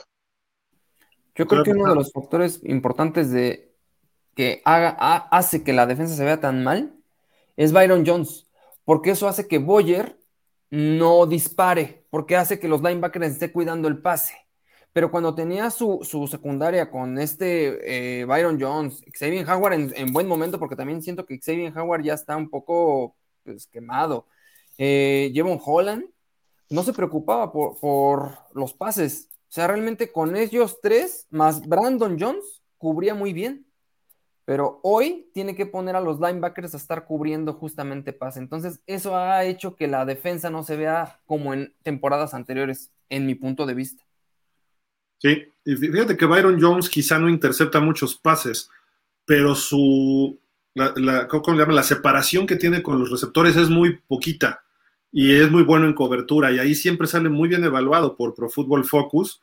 Eh, a diferencia de Xavier, Xavier luego les da más colchón y se recupera para interceptar. En cambio, Byron está pegado. Vamos a esperar, ojalá ya que regrese pronto, y que regrese en esas condiciones que nos había mostrado ¿no? en años anteriores. No vaya a regresar medio tocado, que el, tendón de Aquiles, etcétera. Esperemos. Para un corner, una lesión de tendón de Aquiles. Es la peor lesión que puedes tener. Pregúntenle a Richard Sherman, ya no fue el mismo ¿eh? después de esa lesión, y eso que no se rompió el tendón. Creo que tampoco Byron, pero requirieron operación los dos. Y, híjole, no, no, no, no luce bien lo de Byron, y menos que lo que dijo Mike McDaniel, que la recuperación no está haciendo, tuvo una, ¿cómo le llaman? Una regresión, ¿no? Un retroceso en su recuperación. Ajá, entonces todavía eso pinta peor, ¿no? Pero en fin. Pues ahí está la información que sí es basta, pero lo ameritaba por ser media temporada. No sé si quieren agregar algo más antes de leer comentarios. No. ¿No? No, adelante. Ya mañana platicamos a detalle de los Cleveland Browns, ¿no? Que fue el equipo donde. ¿Ese fue el primer equipo de Shula? ¿Sí, verdad? Cuando llegó a la NFL? ¿O fue Washington? No me acuerdo, pero bueno. Digo, no lo vi jugar, pero lo estudié alguna vez, pero, bueno. Este, le leo al principio, ¿no? Luego me ayuda, no sean gachos, ¿no? ya estoy viejito. Alejandro la familia Dolphin Hilfer, Javi e Isra. Oye, Javi ya no se conectó, venía, dijo que sí, ¿no? Sí. Bueno, estamos a la mitad de la temporada y pinta bien el panorama. Después del domingo habrá tiempo para descansar a los lesionados y prepararse para la batalla final. Dice, no me preocupa la ofensiva, sino la defensiva, que deberá acoplar a Choff y reforzar el esquema contra la carrera que tanto daño nos ha hecho. Túa creciendo en su juego cada semana. Perfecto. Dice Jorge Humberto. Bueno, señores, señor Gil Colasquech, ¿va a leer mis comentarios o ya usted no quiere que me quiten del internet? es que nos colgamos mucho en el programa de pausa, Jorge Humberto. Discúlpanos, porque nos echamos tres horas hace rato. Entonces, este, ya si leíamos iba a ser otra hora más, y sí vi que había varios. Por eso nada más mencioné uno de cada una persona que vimos. Perdón, perdón. Saben que siempre buscamos leer todos. Dice Jorge Humberto Antón, I love you, que Yoshito tiene un esguince en el codo y es una lesión de pitcher y que puede perderse de tres a cuatro semanas. ¿Ustedes qué opinan? Que ojalá. Es una...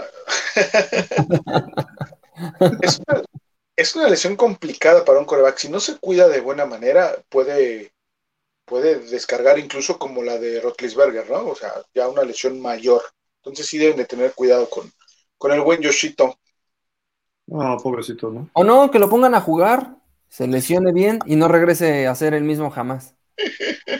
Preferimos a, a, él lesionado que a Case Keenum sano, ¿no? Sí. no, yo, no tanto que, no regrese a jugar, o sea, no, le voy a desear eso a, ningún jugador de, ningún deporte, obviamente, porque las lesiones siempre. Yo nomás a Josh Allen. Dolorosas. No lo tolero, sí, no lo tolero, pero yo lo quiero ver contra Miami porque yo quiero que Miami le gane en Buffalo pero con Josh Allen también. Barrarlos esta temporada. Ah, estaría genial, ¿no? Ya que lo manden a su casa para siempre. ¿Hace cuánto que no barremos a los Bills, eh? Creo que tiene un buen rato, ¿no? Sí. Sí, sí debe ser, ¿eh? Un ratito. Quizá como 10 años, una cosa así, de barrerlos. Sí, sí, sí. Dice por acá Jorge Humberto, menos el señor Gil que le va a los Ravens y no le gusta leer comentarios. Oh, pues ya. Ahora ya le vas también a los Ravens de toda la vida. Es uno de los equipos que me gusta. Me gusta ese equipo. Me, gusta mucho el coach Harbaugh. Hubo una, una, no sé en cuál año, ¿no? Pero por ahí decían que John Harbaugh ya no iba a firmar con los Ravens. Y no sé cuál de tantos coaches que han pasado. Estaba en, esa, en ese año y dije, que venga Harbaugh. Eh, o sea, ese cuate es, es un buen coach Ahorita no, ya, ya ahorita ya se reforzaron ¿eh? con los trades, pero su equipo se veía mal y el equipo seguía siendo competitivo. Me refiero mal de talento y sigue siendo competitivo. Siempre está listo ese equipo para pelear los duelos que se echaba con Pittsburgh. Este, a Nueva Inglaterra le ganaba en playoffs. A pesar de Joe Flaco. No, y, todos y todos destacan, para bien o para mal, la pretemporada que le hace a sus jugadores, ¿no? Sus entrenamientos eh, al inicio de, la pretemporada, todos dicen que son brutales, ¿no? Y el que lo supera, excelente, pero que es, es en verdad un coach exquisito en este aspecto. No la superan, la sobreviven. No bajan, la sobreviven, exacto. Dice, espero que llegue Mr. Javi Bailoa y que me diga si se pierde Yoshito cuatro semanas, ¿podríamos ganar la división o la ganan los Jets o los Rats? Y no le preguntes a Gil Colas Cage porque la gana Baltimore. no, no. Sí, mira, y, te lo digo así, si Josh Allen se pierde cuatro semanas, Miami gana la división, aunque nos ganara el partido él, pero esos cuatro partidos, Josh Allen es el 75% de los Bills hoy. Y no por menospreciar a otros grandes jugadores que tienen, pero aparte traen lesiones en jugadores importantes. Entonces, aguas, creo que sin, sin Josh Allen, a lo mejor ganan uno de cuatro, vamos a ponerle, si se pierde cuatro pero los otros tres los pierden y puede ser contra Houston, o sea, a ese grado. Sí. Y si ganamos, podemos ganar hasta la, si ganamos la, ¿cómo se llama? La división, podemos ganar la conferencia. Podríamos también ganar la conferencia. Y si no eres el uno, terminas a lo mejor en dos. Pone tú que Kansas se despegara, Miami podría ser el dos. Digo, como diría Chicharito. Pero bueno que me gustaría que lo hicieran con todo y Josh Allen sano, pero bueno. Dice Jorge Humberto, Gino, MVP, Pete, el genio, Tua, regreso del año, Gil, ofensivo del año, y Gil que no contesta los mensajes. Oh, el comentarista del año. me trae Jorge Humberto ahí. Pero eso fue allá, hombre, vente acá a platicar de lo de acá. Según Cunningham, el coordinador Boyer está siendo evaluado en los entrenamientos y su playbook. ¿Cómo ves? ¿Cómo ven? Mm, yo creo que al a, bueno, a cualquier coach lo evalúa semana a semana, pero en el partido, ¿no? El lunes hace su evaluación, el lunes hace su evaluación, perdón, del juego que tuviste el domingo, ¿no? Claro. Pero los coordinadores los evalúa el coach. Entonces... Sí, por eso. Pero, pero McDaniel, yo, yo pienso que McDaniel lo evalúa el, lunes viendo video, incluso tus notas de las correcciones de la, semana anterior y lo que propuso el coach para esta semana, funcionó o no funcionó, ver que sí, ver que no, y a lo que sigue, ¿no? Y, es la rendición de cuentas. Sí. Ahora, no podemos ser tan, bueno, sí podemos ser muy críticos con Boyer, pero también debemos de entender que ha tenido muchas lesiones, que no se reforzó su unidad como tal, hasta ahora que llegó este Chop, pero creo que lo ha hecho medianamente bien, de, mediano a bien, ¿no? Por todo lo que ha sucedido alrededor de la defensiva. Pero sí necesitamos que, haya más, obviamente, ¿no? Yo, yo ahí difiero un poquito, de mediano a bien, porque yo creo que lo ha hecho medianamente, ni bien ni mal, simplemente medianamente, porque hoy te tiene como una de las peores defensas. Así estábamos el año pasado por estas fechas. Lo que pasa es que íbamos no teníamos ofensiva, entonces íbamos un ganado y siete perdidos. Exactamente. Y, la defensiva mejoró cuando jugamos kamikaze contra equipos de tercer nivel. Eh, o sea, también el récord del año pasado puede engañar que la defensiva fue muy buena. Pero recordemos también una cosa, Gil. ¿Cuándo mejora la defensa? Cuando Brian Flores toma, eh, eh, se hace cargo y, manda las jugadas. Cuando dejan a Josh Boyer, igual estábamos mal. Sí, sí, sí. Pero ahora la diferencia, la diferencia es que estas, este, ahorita, al día de hoy, no puedes jugar eh, kamikaze como le dice Gil, ¿no? O sea, no, no, tienes, las armas adecuadas para hacerlo. Sí, no. Ahora, creo que este domingo sí podríamos jugar kamikaze contra los Browns para frenar el ataque terrestre y pegarle a Brissett. A lo mejor nos hace una con Amari Cooper, pero no creo que nos haga dos. Esa es la, diferencia, ¿no? Entonces, Déjale que esté bien Jaguar que, le haga cobertura. Hombre a hombre. Y a, lo mejor nos hace una, pero hasta ahí, ¿no? Dice Freddy Maya. Ay, les decía, la rendición de cuentas es, a ver, mi coordinador Fer Boyer, eh, ¿por qué nos corrió 178 yardas y nos rompió un récord del NFL de Justin Fields? Y él tiene la responsabilidad de decirme, no, mira, es que frenamos el ataque terrestre básico y de las 15 carreos y 178, 13 fueron en jugadas rotas. ¿Qué digo? Por lo que le dijo McDaniel en el partido, se estaba dando cuenta de que eso estaba pasando, ¿no? Pero es responsabilidad de Boyer decirle a McDaniel, fue esto, esto, mira, y aquí está el desglose estadístico y aquí hay algo de video que lo avala. Jugó bien Phillips, jugó bien Ingram, jugó bien Choff, jugó bien este, Wilkins, hicieron esta presión. Si hubiéramos tenido ahí un bulto de coreback o un coreback normal, pues hubiéramos tenido cinco capturas, ¿no? Sí. E, eso es lo que hay que hacer, ¿no? Pero bueno. Cuando llega McDaniel al equipo, yo recuerdo que él quería un coordinador defensivo. No dudemos que si esto se continúa así, la siguiente temporada sí se busque un coordinador defensivo, ¿eh? Boyer está a prueba, claro. Sí.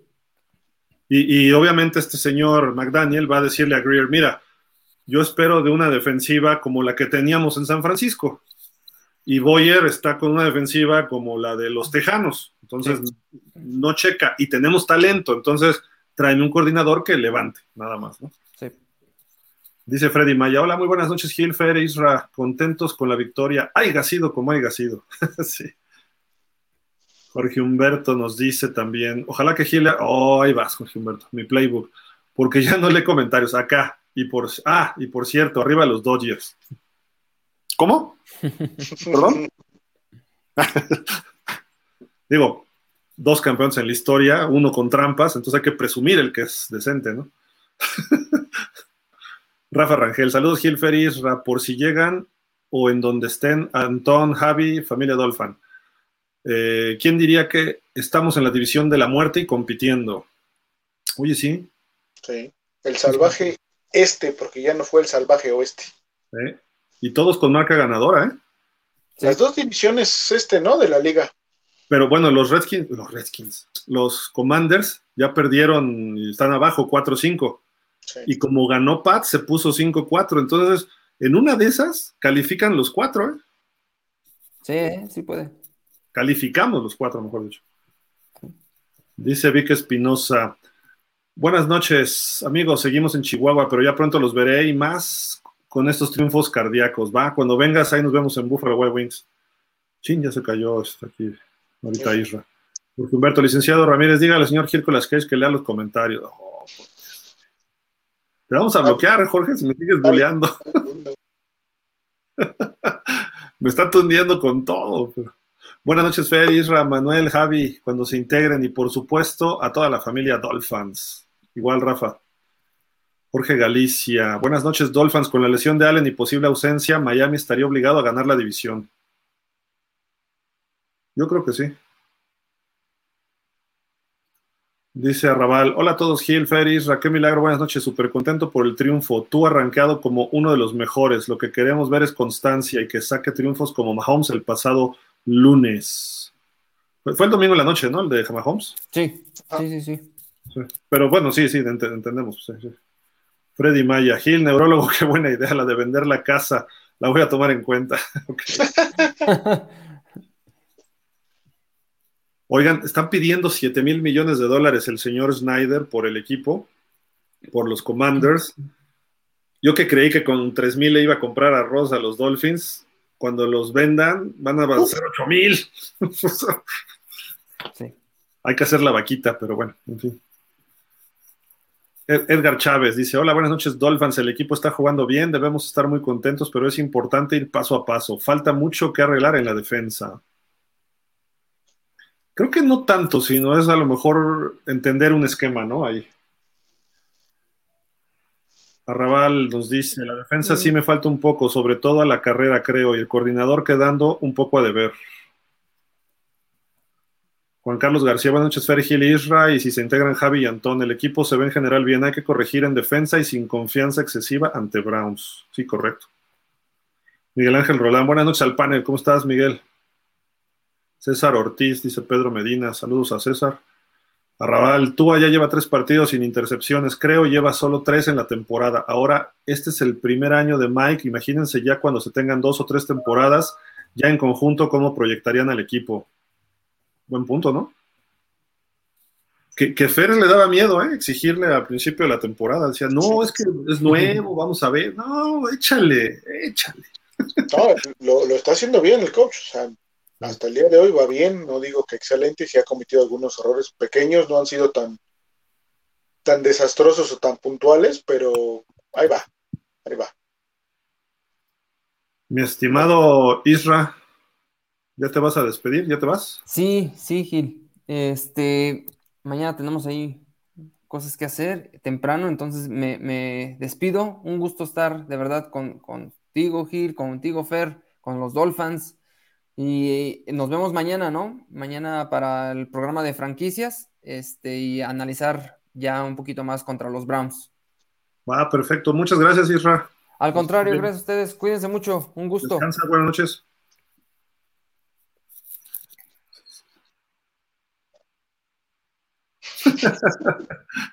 César Evia dice, buenas noches a los tres, deseo de todo corazón ver a mis Dolphins levantar el trofeo Lombardi.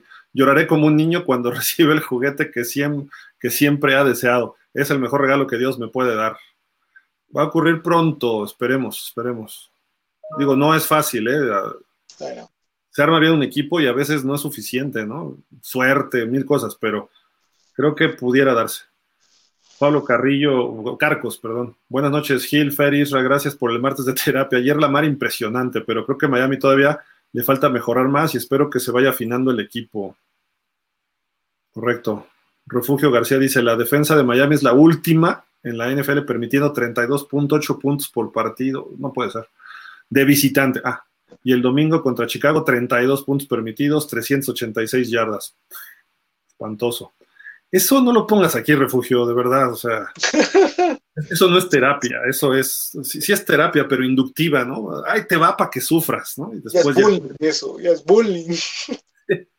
176 de Justin Fields, o sea, brutal, la verdad, lo que corrió, o sea. Y también nos hizo daño por aire, ¿eh? Por lo mismo, como no sabía si corría o pasaba, de repente el juego aéreo funcionó. Y creo que tuvimos suerte al final, ¿eh? Lo de la interferencia esa que no nos marcaron. Creo que sí. E, ese es un punto a favor de los Dolphins este año. Nos están cayendo las decisiones arbitrales que antes eran en contra. Sí, exacto. O sea, digo, así es, ¿no? A veces sí y a veces no. César Evi, estoy seguro que este fin ganaremos a los cafés. Ok, vamos por el primer lugar. De acuerdo. Arrabal dice, por cierto, Allen puede perderse dos o cuatro partidos o inclusive si necesita operación un año exacto antes de pisar una cancha. Mañana va a haber noticias. Hoy no habló McDermott, pero mañana va a haber noticias, aunque ya hay reportes que dicen que Josh Allen puede entrenar y probablemente juegue este domingo, con dolor y con muchas cuestiones de cuidado, ¿no? Riesgoso si juega, ¿no? Si lastimado se jugar, es riesgoso. Ah, ahora, ahora, si no, bueno, vamos a poner que juega o no juegue, tienen un juego complicado de cierta forma Minnesota. Si se, dan las cosas, Miami puede amanecer como uno de la división. ¿eh? Los Jets, ¿con quién va? Ah, descansan, ¿no? Los Jets. No, sí, descansan los Jets. Descansan y luego van contra los Pats. Ahí entre ellos se matan. es correcto. Y tenemos que ganar a los Browns para empezar. Y si Minnesota le pega a los Bills, sí, estaríamos con 7-3 y los Bills 6-3. Igual que los Jets. sí se puede, se puede. Dice Miguel Ángel Muñoz. Buenas noches, familia Dolphin. Saludos. Gil, Fer, Isra. Gracias por la noche de delfinoterapia. Chale, Gil. Juegas con mis sentimientos desde hace 41 años. Estoy esperando ver a mis delfines en el Super Bowl. Ya te nombré Nostra Gil, así que no me falles. Yo no soy tu lover, pero estoy a punto de serlo. De verdad, el líder del equipo sí es Tua. Ah, mira, y lo, ha dicho Fer y lo hemos dicho todos, ¿no? O sea, una cosa es que. Y, los que han ido a Buffalo Wild se, se, han dado cuenta yo no lo puedo criticar a Tua, pero estoy con él, ¿no? O sea, al full. El que, el que no quiere ver a Gil este, así tan, tan crítico, tan agudo con, con Tua, vaya al Buffalo Wild Wings, ahí lo van a ver. E, es el, porrista, es el porrista número uno de Tua en ese momento. Hasta me pinto la cruz aquí y todo. Exacto. La doble T. sí. Nada más dos, porque si llego a cuatro ya no. Dice, buenas noches, saludos Israel Gil, comentaristas esperan que nuestra defensa suba al nivel, suba su nivel, al nivel élite con la incorporación de Bradley Chop. ¿Será o es venta de humo? Dice Jesús Manuel Yáñez. Mm, yo creo que sí puede dar el salto, ¿eh? Puede dar el salto porque vas a generar más presión. Lo vimos, lo vimos contra Chicago. A lo mejor no se plasmó tan eficientemente por la habilidad que tiene este Justin Field, ¿no? Pero con otro coreback que tenga una movilidad promedio, yo creo que sin problema Miami hubiese hecho cuatro o cinco capturas, ¿no?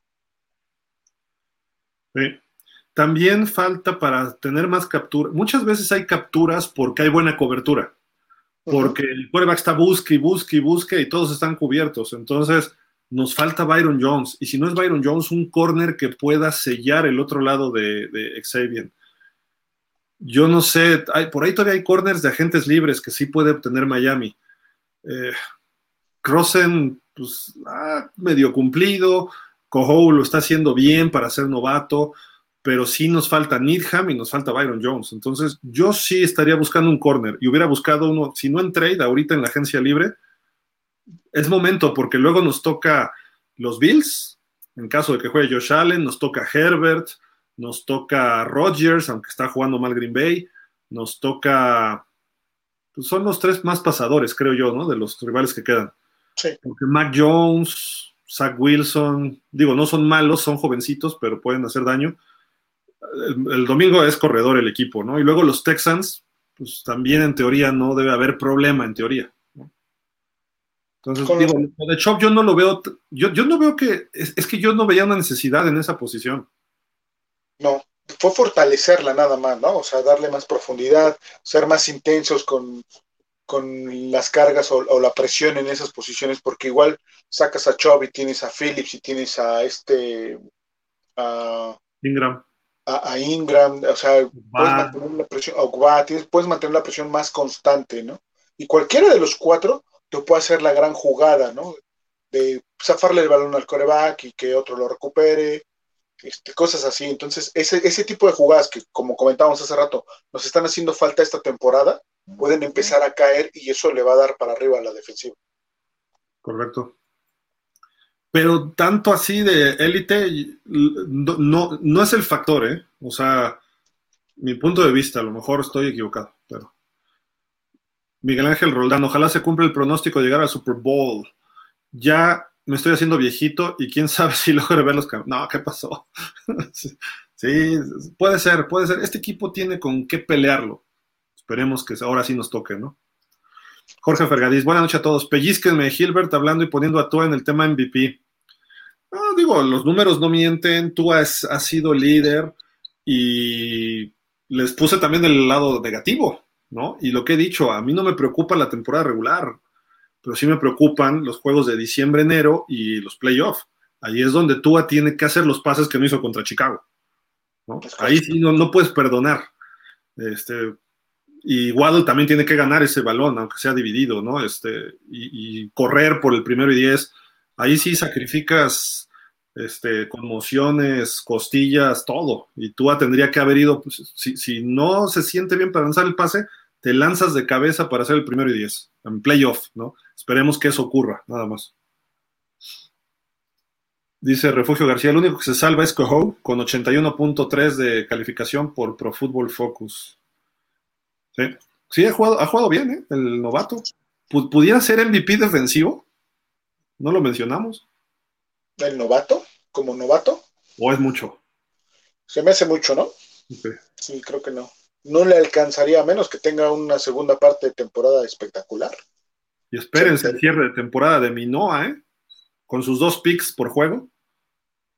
Lo seguimos esperando. Ya estamos sentados, ¿eh? Todos los domingos nos sentamos porque los es, que, ¿sabes qué? Me dijo, los voy a hacer, pero en el juego de campeonato. Ah, eso es todo.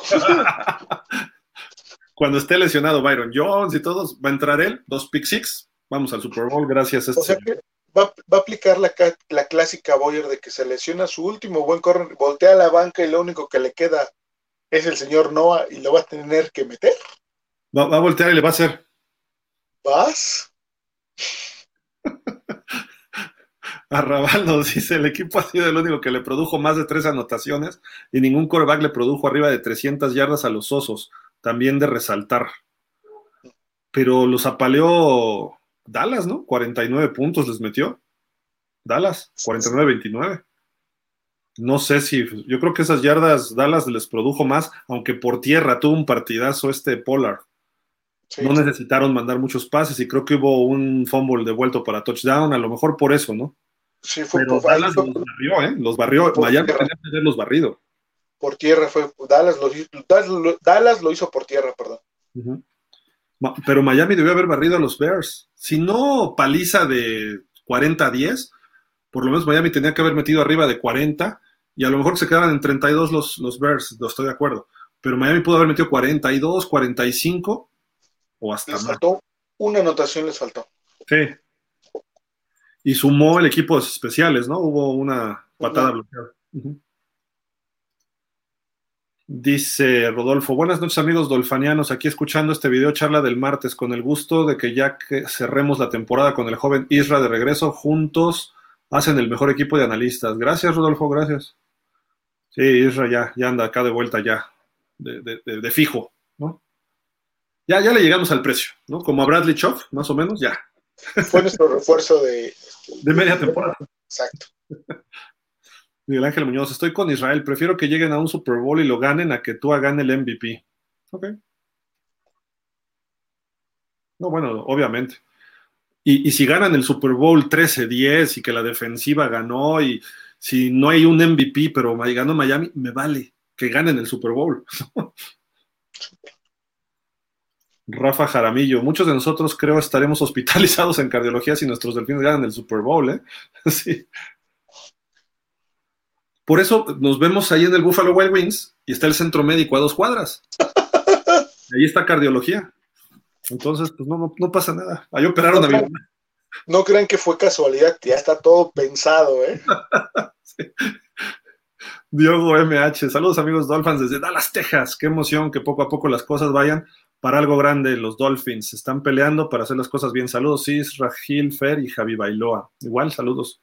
Saludos. Adrián Villanueva, buenas noches.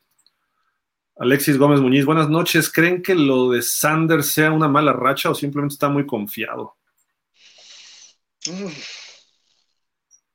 No, yo creo que ya no es mala racha, me parece que ya es un aspecto eh, de baja de juego más constante, ¿no? Creo que va más psicológico el asunto. Y también debemos de ver la mano de McDaniel ahí para mejorar a Sanders, retomarlo, recuperarlo.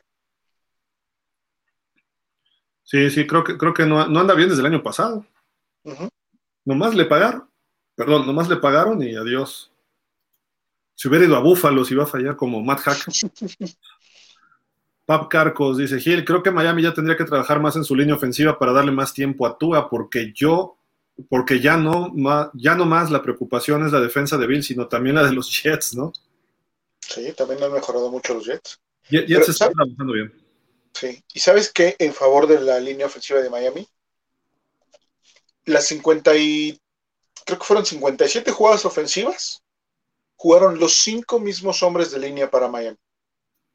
Eso es un avance gigantesco en en la mejoría de la, de la línea ofensiva, ¿no? Porque no habíamos tenido esas situaciones de que todos los linieros cumplieran con todas las jugadas y creo que el que no salga nadie lastimado y que logren estar los cinco siempre será positivo. Yo vi por ahí alguien que puso un tweet de que me da gusto que se vea continuidad, ¿no? ¿Algo así pusiste? Es correcto. Algo así leí, pero rápido, por eso no, no, no, sé el detalle del tweet, pero algo así sí vi y, no me había puesto a analizarlo hasta que leí tu tweet. Y si dices, ah, pues sí, correcto. Y sigue sin regresar Austin Jackson, ¿verdad? Sí. Ahí está. Ahí está. Ahí está. Ahí está. Ahí lo dejamos. Cuestionable. Oye, como el chiste del ahí está, ahí está, ahí está, ahí está, ¿no, verdad? No, no, no, no trajo. Está cuestionable, sigue cuestionable y vamos a ver. Adrián Villanueva dice, sí existimos fans jóvenes, salud. Pero no, no, no quise ofender a Adrián, o sea, yo lo sé, pero es que a ustedes no les ha tocado verlas, no sé qué edad tengas también, ¿no? Pero eh, nosotros vivimos en la era de Marino y pues obviamente y de Shula, nos a mí por lo menos de, memoria, porque yo sí desde que nací, sí es todos los Super Bowls de Miami, no es cierto, el primero que perdieron con Dallas, ¿no? Pero yo ya nacía, pero era bebito, nací en el mero 72, entonces en mi subconsciente sí vi el Super Bowl 7, pero me acuerdo del 17 con Washington y del 19 con los 49ers, y Miami cada año, desde esa época hasta que se retiró Marino, todas las revistas, todos los analistas decían Miami candidato al Super Bowl. ¿Por qué? Porque está Shula, porque está Marino, porque llegó Jimmy Johnson, porque está John Offerdal, porque tienen ahora a Zach Thomas, a Jason Taylor. Y así eran los el preseason. Miami era un equipo que, se paraba y los demás equipos tenían que hacer su mejor juego. Los últimos 20 años, nosotros somos los que vemos a los otros y a ver si le ganamos, ¿no? Eh, eh, eh, cambió toda la cultura, por eso, pero no es, no, es, no es ofensa, Adrián, espero que no se haya entendido así, y qué bueno, qué bueno, y ojalá y sean más, y se suman a este equipo que, pinta bien, ¿no? o sea, podemos criticar muchas cosas, pero obviamente sumar es lo más importante y echar buenas vibras, ¿no? Dice Diego Carvajal, a pesar de que algunos dicen que tú atira malos pases, incluido el último juego, hay una estadística en la liga que habla sobre los posibles pases a ser interceptados, y en el último partido tuvo cero. Yo vi uno que sí le pudieron interceptar, ¿eh? Pero buen detalle, fíjate, no, ahora sí creo que en este partido no tuvo esas, esa dosis de suerte, ¿no? De que le pega al defensivo y se le cae. No, no llegó a eso. Hubo un pase que sí cruzó hacia el flat del lado derecho, cruzando él siendo zurdo, y se avienta el de los Bears, pasa el balón, no lo toca, y estaba cubierto, creo que era Tyreek o Waddle, no me acuerdo, y le tiran el balón, pero estaba entre dos defensivos que ese pase puede ser interceptado. ¿no? O sea, la lectura la hizo mal, ¿no? Entonces, no le pegó al defensivo ninguno, porque le pegó en la mano, pero se lo tiran ahí después a Waddle, creo que fue. Entonces, para mi gusto, ese pase sí estuvo mal lanzado. Pero fue uno, tienes razón, fue uno, y los otros los dejó cortos. Es más, el pase que deja corto en cuarta pudo haber sido interceptado si el defensivo voltea. Antes, claro. Porque sí lo dejó corto, ¿no? Pero bueno, en fin, o sea, ya es ponerse muy piquis, ¿no? Jesús Manuel Yáñez, me alegro que tú esté jugando muy bien, pero en el partido pasado al final, en los cuartos oportunidades, no pudo completarlos. Necesita ser consistente todo el juego y en momentos clave, sí.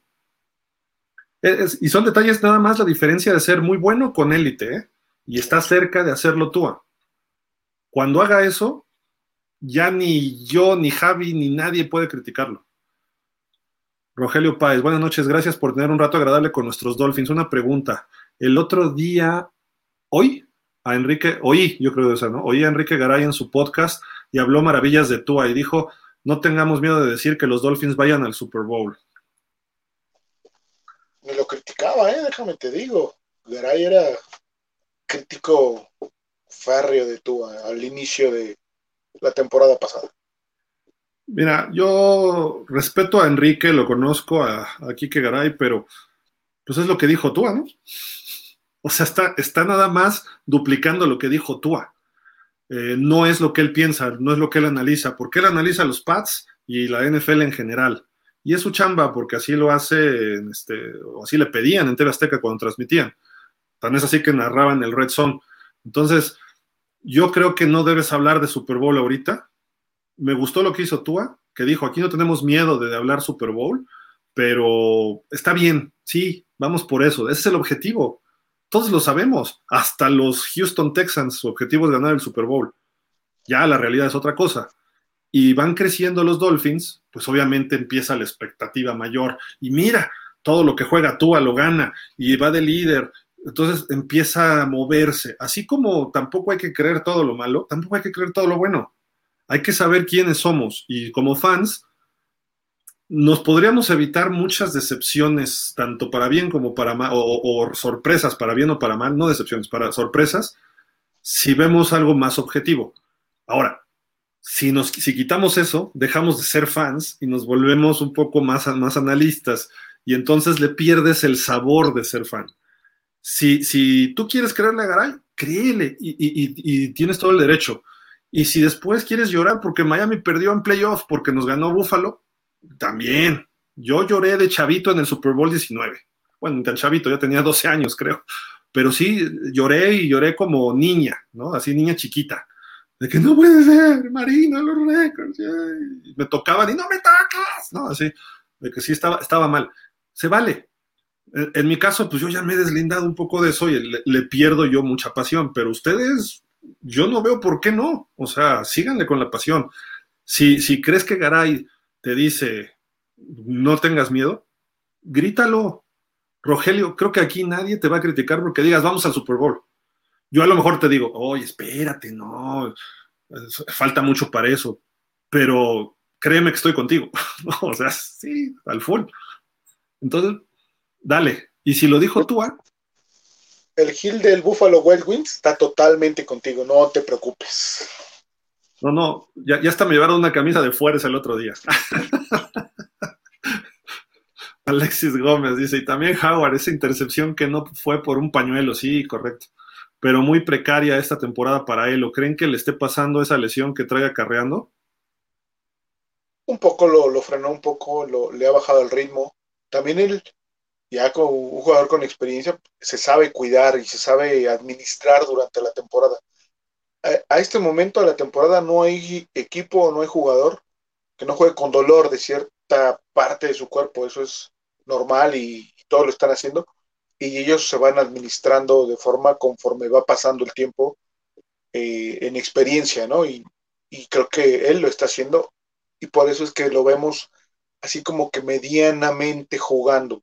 Pero créanme que Howard en los juegos importantes, vamos, no en los, no, todos son importantes, pero en los juegos donde sea más exigido, porque va a estar este, el mejor receptor o el segundo mejor receptor de la liga, ahí va a estar, eso no me cabe duda.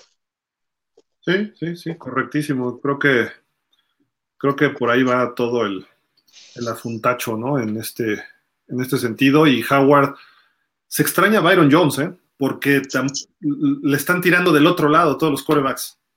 Entonces, si antes le tiraban vamos a ponerle, no sé los números, habría que checarlos, ¿no? Tal cual, pero vamos a ponerle 10 pases le mandan del lado de Xavier Howard cuando estaba Byron Jones, ahora le mandan dos.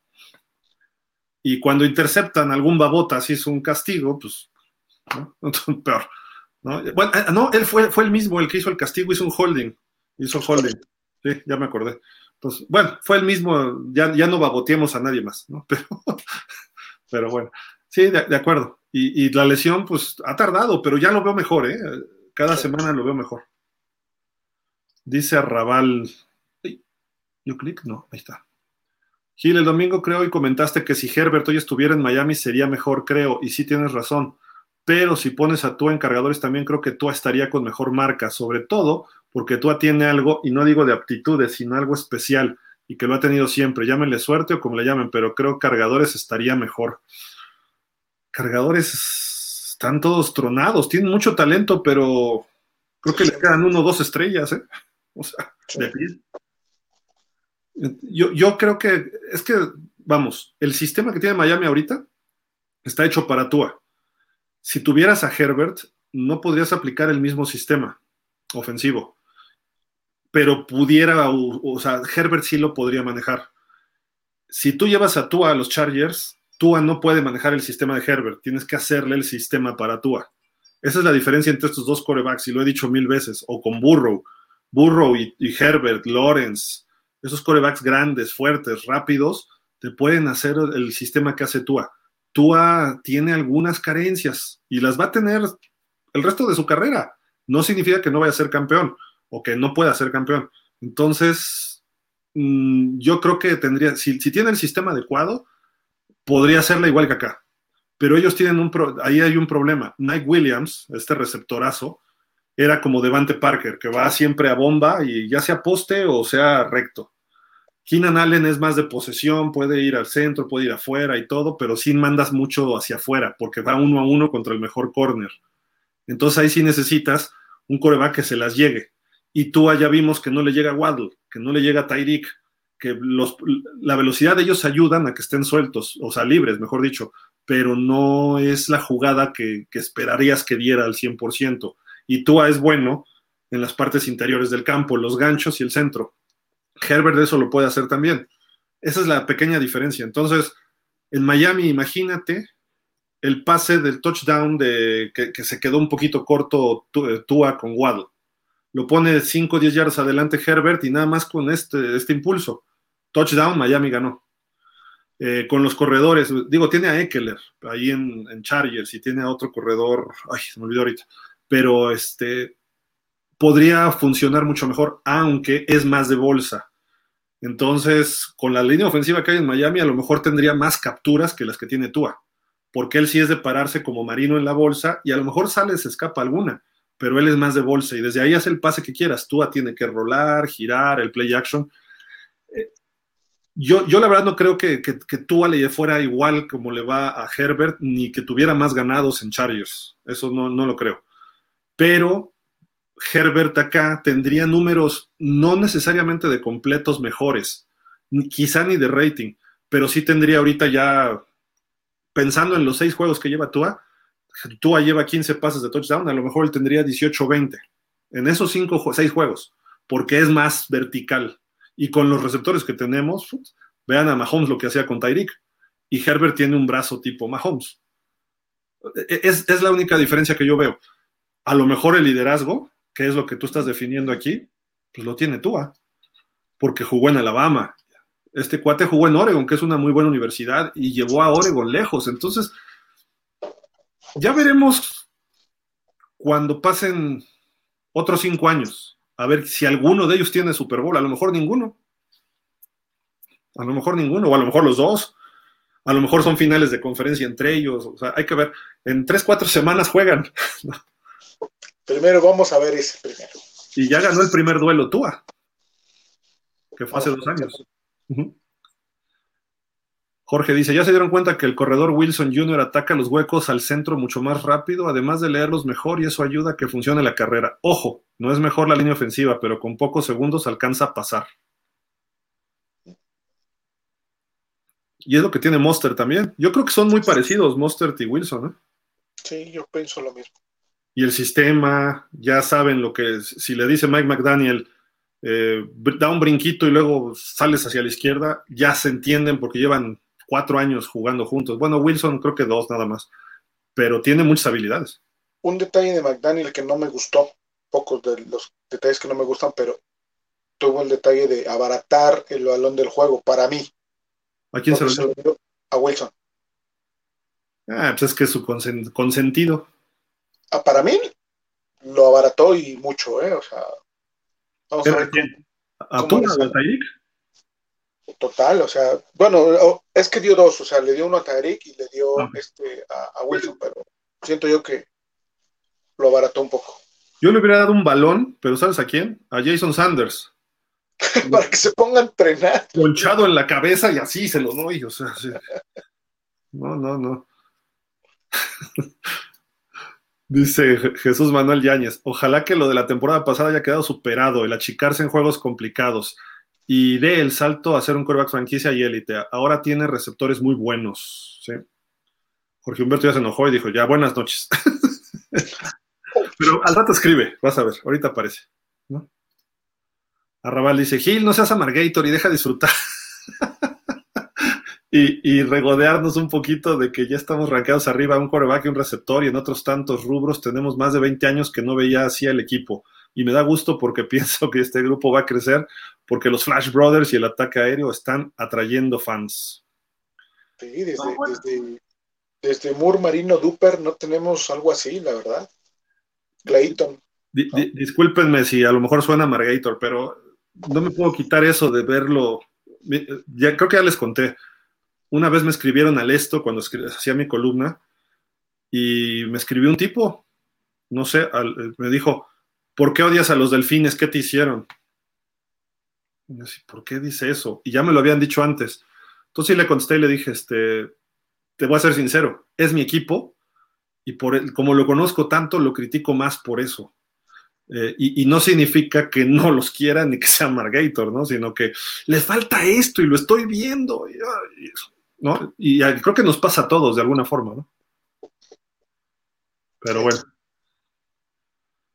Dice Diego Carvajal, por cierto, creo que ya estuvo bueno con Jason Sanders. Eso nos está afectando en varios partidos. Mejor intentar con otro pateador.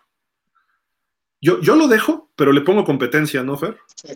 Sí, de acuerdo. Le traes otro pateador, órale. A ver. alguien en la escuadra de prácticas para empezar a. que no se sienta tan seguro, porque sí, ya nos puede pegar en un juego muy importante. Javier, Javi, hola.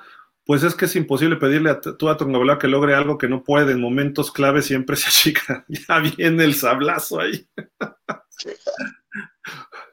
Ay, no. Este, sí, eh, eh, lo que digo, ya enfriando un poco el comentario, sí, porque es lo que se ha visto. Pero ahorita tiene con qué defenderse para dar el brinco. Y tiene mejores coaches de lo que tuvo incluso en colegial, ¿eh? Nick Saban no es, a mí no me hace buen coach.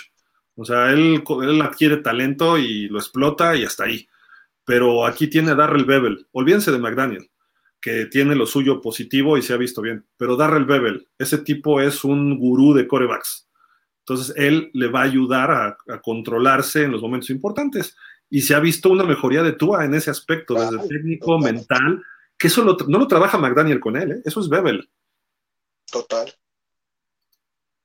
Alex Teco Espinosa, no, Gil, el partido en Chicago se complicó por la defensa, que no paraba nadie. Tenía tiempo sin mirar el programa, pero veo que sigues en tu postura de tú a hater. Qué pena, chaval, no. No, no, no, Pero bueno. Y, la, la, prueba ahí está. No se pudo parar a Justin Fields. Al resto de los osos de Chicago no hicieron nada. Nada. Por aire muy poquito los demás no pudieron correr. Este cuate hizo 178 de 320, no sé cuántas yardas nos hicieron al final. Dice César Tomás, o no la pandilla, buenas noches. ¿Cómo están? Bien, bien, ¿tú qué dices?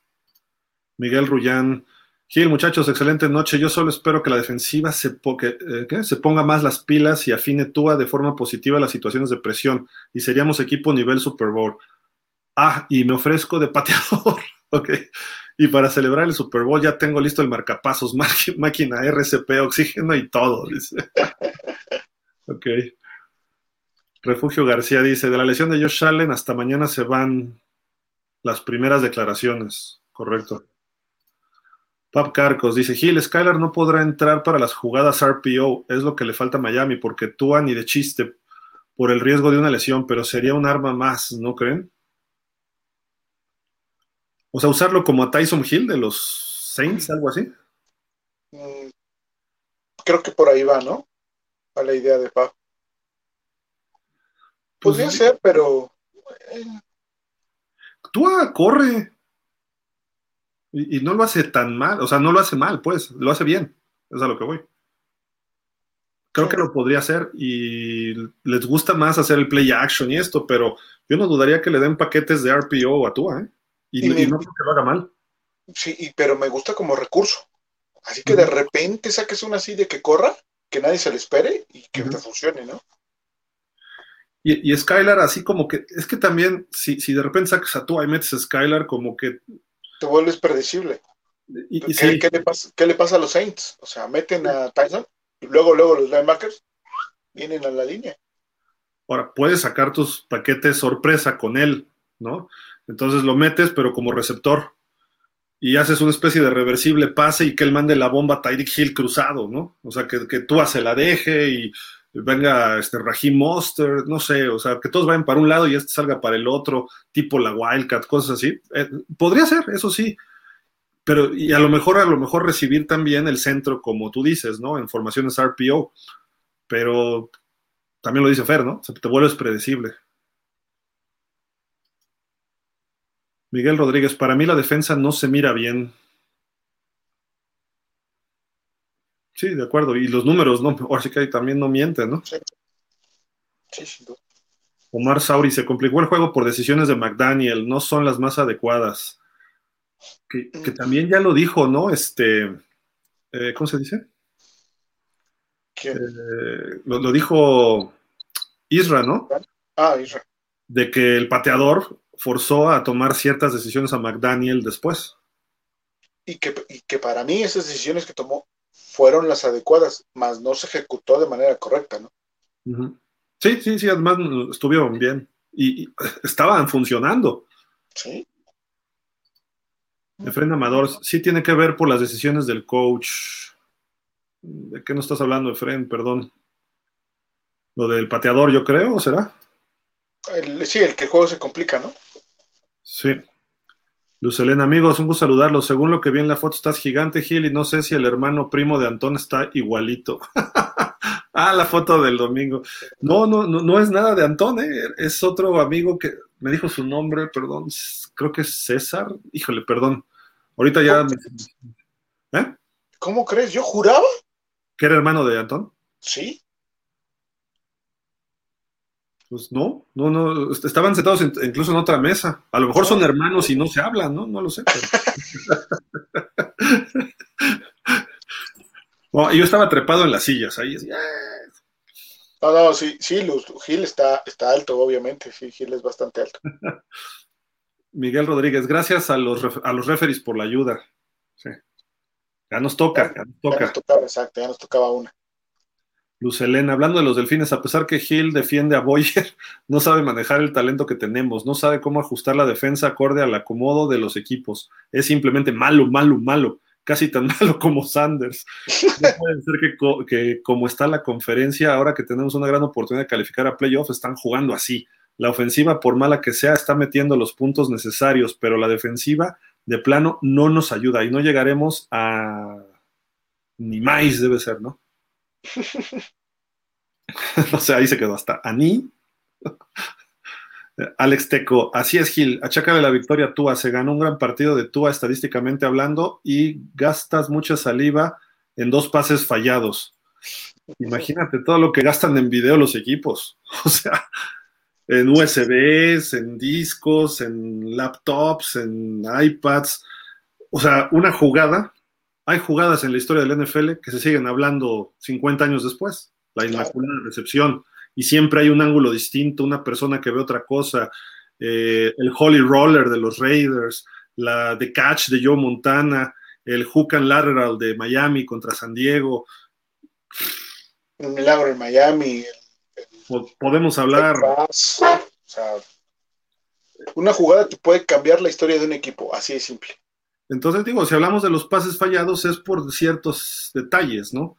Y, yo no lo veo a gasto de saliva, yo lo que veo nada más es lo que trato de hacer siempre es ver el análisis más justo y para las ambas partes, así como el pase que le manda tú a Jalen Waddle rolando, muy parecido a uno que hizo contra los Ravens, eh, pues es, un, es, una jugada que podríamos hablar dos horas más, pero ya son las 11:40, ¿no?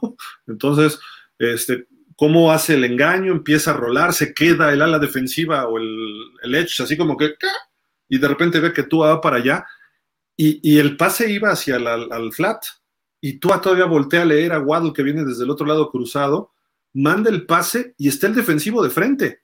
Y Waddle cómo viene de atrás hacia adelante para pelear por el balón, porque se entienden desde college. Claro. Esas cosas, podemos hablar horas que sí que se estaba frotando ya las manos porque el pase era para él, o sea, ya lo estaba esperando y toma la que la saca cruzada, o sea, de los mejores que, le... Eh. Ya que le manden pases, caray, o sea. Sí.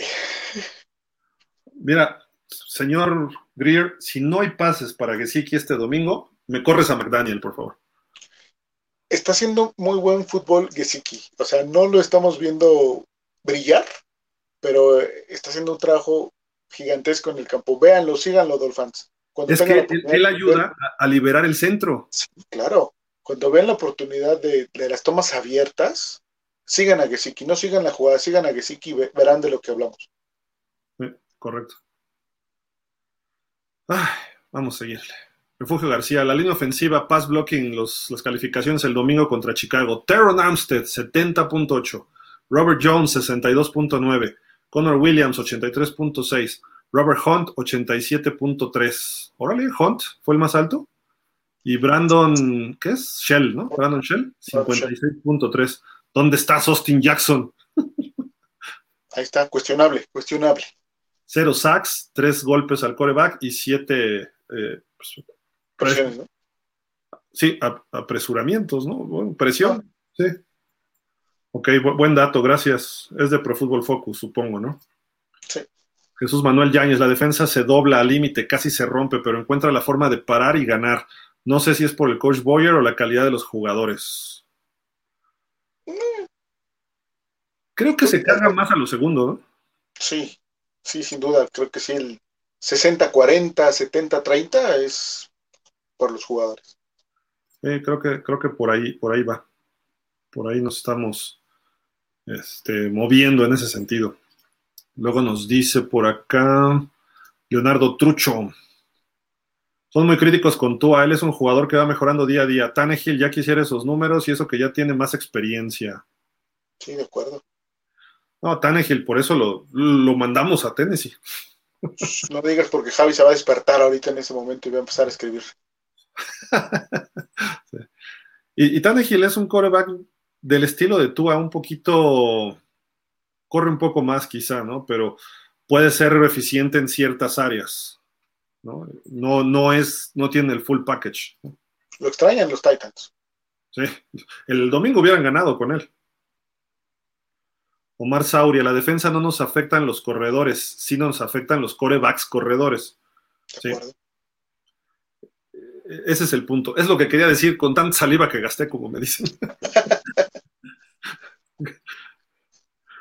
me falta aprender a resumir, ¿no? Alberto Marino. Saludos amigos, no defiendo a Tua por sus carencias, pero el partido fue brutal para los dos corebacks. Fields en las últimas jugadas ya no tuvo gas. De otra forma, quizá nos hubiera pasado por encima. también se cansó, ¿no? Se corrió demasiado. ¿No? Ricardo Alonso Pérez, Tyreek Hill, MVP 2022, ¿ok? Va a lograr más de 2.000 yardas, pero lo más importante es que es el jugador que más mueve las cadenas. Y le faltan touchdowns, ¿no? Creo yo, creo que lleva tres. Lleva tres. Eh, a estas alturas con, con Mahomes llevaba, si no estoy mal, creo que nueve. Esa es la pequeña diferencia que tiene con, en comparación ahora con Tua, ¿no? Tiene un poco más de yardas con, con Tua, pero con Mahomes tenía más anotación. Pero, acá tiene, este, ¿cómo se dice? Más eh, recepciones también, ¿no? Sí. Y promedio, no sé cómo ande. fíjate que es buen dato, ¿no? Para compararlo con el año pasado, por lo menos, de, con Mahomes. Mahomes, ajá. Dice Jorge, Jorge Fregadís Gil, ah, y, y, Waddle es el que tiene más touchdowns, ¿no? Ajá es correcto. Creo que hasta Gesicki tiene más touchdowns que Tyreek. Mm, Gesicki lleva dos, creo. Ah, no, entonces no. nomás por decir algo. Jorge Fergadís Gil, no estoy de acuerdo en, traer otro pateador para ponerle presión a Sanders. Hoy día ya tiene presión y se debe reconocer que lo normal es acercar a tu pateador y metes el gol. No obligas a tu coreback a convertir la cuarta. Ya falló Allen, Lamar, Fields, Rodgers, Herbert y Burrow. Sí, de acuerdo de acuerdo, o sea, tampoco vas a gastar un lugar en tu roster por un pateador, y más por uno que está sano y que le estás pagando bien, pero, o una de dos, entonces lo corres. Si, si falla el domingo otro gol de campo, lo corro y ya traigo otro. Al estilo Belichick. Sí, ya vámonos, adiós. O como le hizo Don Shul alguna vez, ¿se acuerdan aquel Tony Franklin, un pateador descalzo zurdo que estuvo en Nueva Inglaterra, estuvo en Filadelfia? creo que estaba lesionado este Pete Stoyanovich y contrataron a dos, tres lesionados un domingo por la noche contra los Pats en el Joe Robbie. Este, perdimos 6-3 ese partido. Y este tipo veterano ya en esas épocas, falló tres goles de campo. Cuando falla el último, eh, fue un partido muy peleado y Marino movía el balón y los paraban y gol de campo fallado, y de campo y, no hacía frío ni llovía, le, pegaba descalzo. El caso es que pasan una toma y está Tony Franklin así y de repente se ve que pasa Don Shula así, como cuando se enojaba, ¿no? Y con la quijada que le apretaba, nomás enfocan a Shula, se ve de espaldas, Tony Franklin se le cae bien y le hace y se sigue caminando. Quedaba un minuto, ya me, había perdido. Pues la nota del día siguiente, despedido Tony Franklin, ¿no? A, las 6 de la mañana ya estaba fuera, ¿no? Creo que eso le puede pasar a Jason Sanders si, si, si sigue en este ritmo, ¿no? Refugio García, Miami es favorito contra los Browns por tres o tres y medio si no se han movido las apuestas. Javier, al Javi, Javi otra vez. Yo prefiero a Sanders que a Tua, que a Tua. Tengan en cuenta que esa distancia donde ha fallado es el actual punto extra. Aún así, hay que ponerle presión a Sanders para mejorar. Es que esta ofensiva ve todo lo que produce. Si tu pateador está fallando, sigue con la ofensiva. Las jugadas que más te rinden. Corre por la izquierda detrás de Terron Armstead con Mustard. O manda el pase al centro a Waddle o a Tyreek Hill. O si son 3, 4 yarditas, busca un quick out con Gesicki o Smythe y, te va a dar. O un rollout, o sea, un play action con, con Tua. Todas esas jugadas nos están dando. Por tierra no tanto, pero engaños y mover, moviendo así. Prefiero eso que seguir intentando goles de campo, poner en el pie de un chavo que está fallando este, el juego en las, no en las manos, en el pie de un chavo que en las manos de Tua, que es tu mejor jugador supuestamente este año, ¿no? Sí. Pap Carcos dice, Gil, ¿qué tal Jeff Wilson? Creo que para hacer su primer juego se vio excelente y un arma más para Javi Bailo. Perdón, para Tua, dice.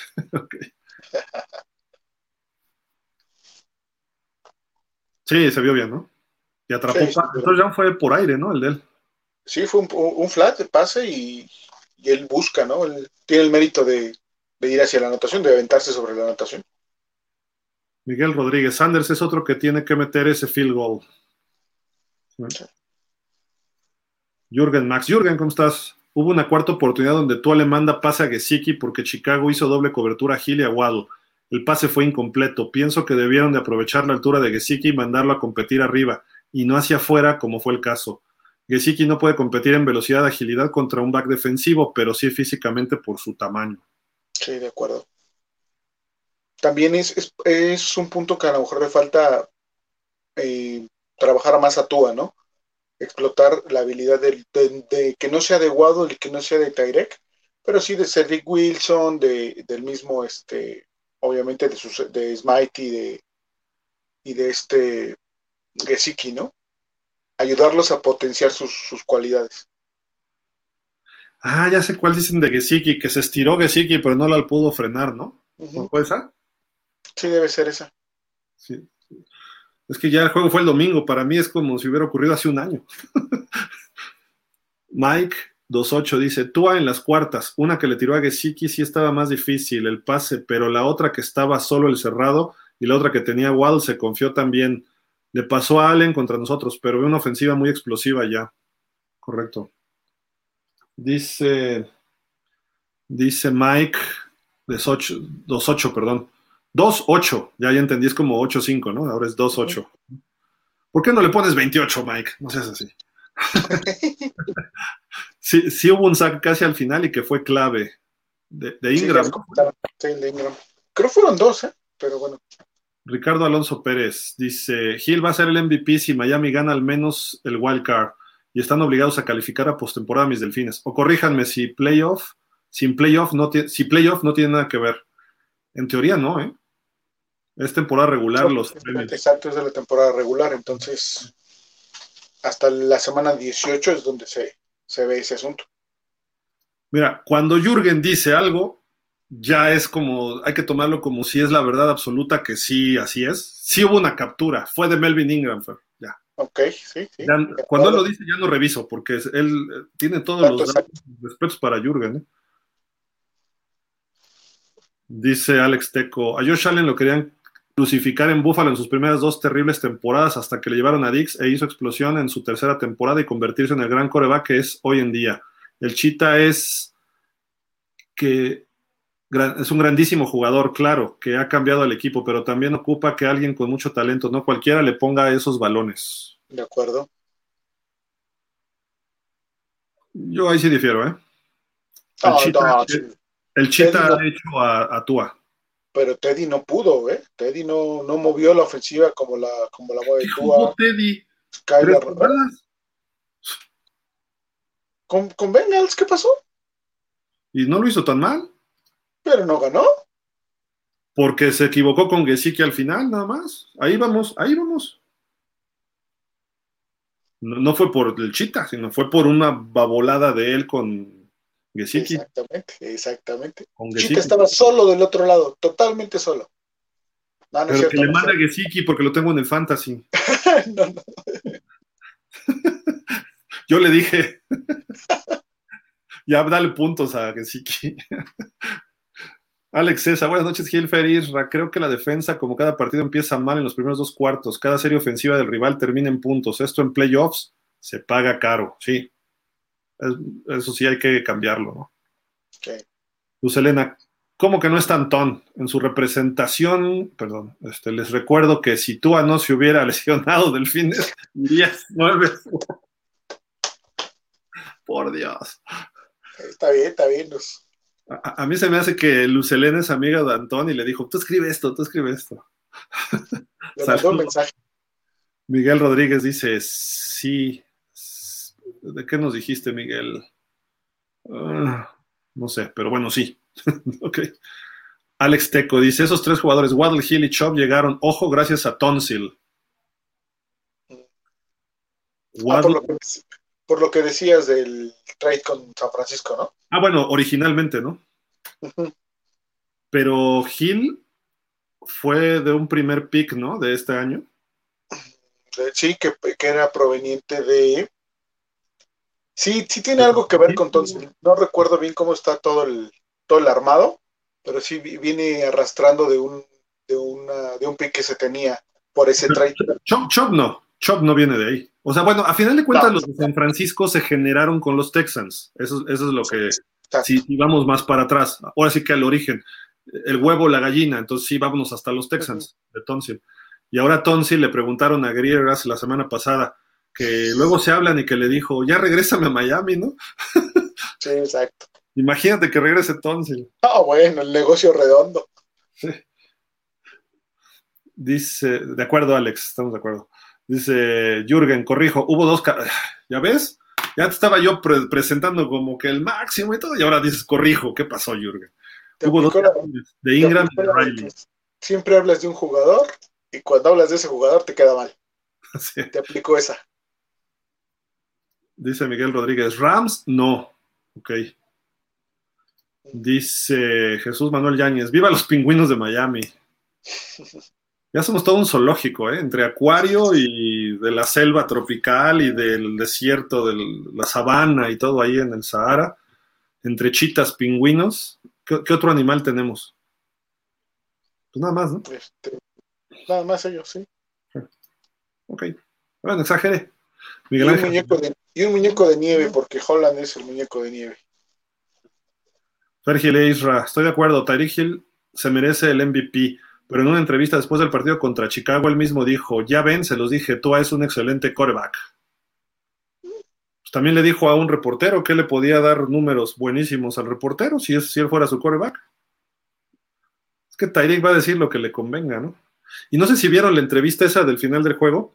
Está la chava entrevistando lo que creo que era Stacy Dales, mi, la señora de Figueroa, y este, y está, creo que era ella, no estoy seguro, pero Tyreek Hill está viendo hacia, hacia abajo o sea, en lugar de ver al entrevistado, a la cámara o algo, está viendo para el otro lado, así como que. O sea, ¿qué onda con él? Dice. Ah, ahí está. Una lista con grandes jugadores, dice Miguel Rodríguez.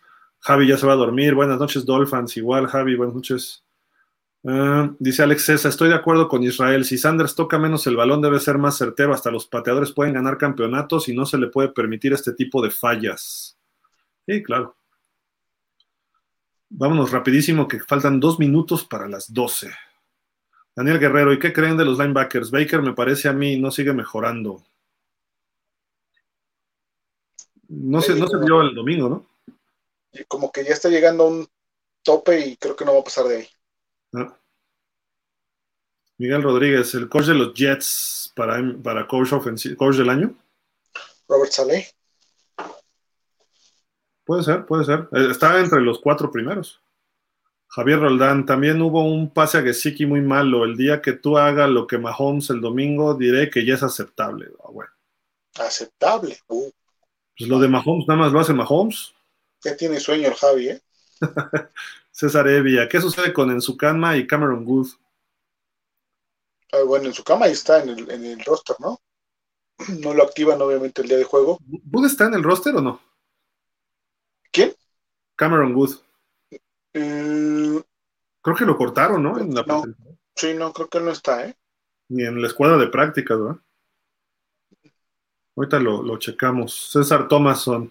A Búfalo hay que ganarle con Allen. Sí, sí, es, eso digo yo. Mike 28 dice, ya le ganamos con Allen, correcto. Sí, pero otra vez, otra vez. y en Búfalo, falta el de Búfalo. Falta el de Búfalo. César Thomason, ese Isra tiene dedos de pianista. ya son las 12, nos dice la señorita esta. Dice, sí, otra vez Miguel Rodríguez. Eh, Jesús Manuel Yáñez, a los Chiefs les, les, restó punch y explosividad al perder al Chita. Miguel Rodríguez, no le tengo miedo a ninguno de esos equipos. Ok. César Thomason, MVP ofensivo, Tua. Daniel Guerrero, Hill y Phillips. Jalen Phillips. MVP, Tua, dice Mike 28. César Thomason, MVP defensivo, Holland. Ok. Alexis Gómez, MVP defensivo, Wilkins. Ok. Creo que no ha sido su mejor año, ¿eh? No sé. Lo checamos, pero creo que va. No ha estado mal, pero el año pasado estuvo mejor. Sí. Javi dice, ofensiva Hill, defensa Holland. Fernando Bermúdez, creo que no debemos olvidar a los Jets, pero MVP, Tyreek y Tua, pero la defensiva tiene la segunda mitad de la temporada para enderezar, ¿sí? Jesús Manuel Yáñez, MVP Hill, Tua, Wilkins y Holland. Miguel Rodríguez, Christian Wilkins no se escucha. Sí, como que este año no, lo, veo más festejando los touchdowns con Cheetah y con Waddle que haciendo jugadas defensivas. ¿no? Ya, ni en línea de gol lo meten. Pero fíjate que de los, de los frontales es el que mejor. Eh, bueno, el que tiene más tacleadas, ¿eh? Solo va detrás de los, de los linebackers y de los backs. Va Christian Wilkins. Ok.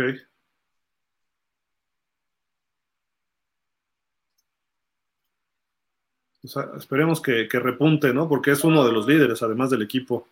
Rafa Jaramillo, pregunta para todos. ¿Las defensivas en general no se, no se estarán quedando sin evolucionar contra los corebacks que corren, ya que cada semana vemos cómo pasan problemas con este tipo de mariscales? Mm, bueno, yo, yo creo que sí han evolucionado. Los linebackers han cambiado, ya no son igual, ya son más rápidos. Los edge también tienen que ser más rápidos.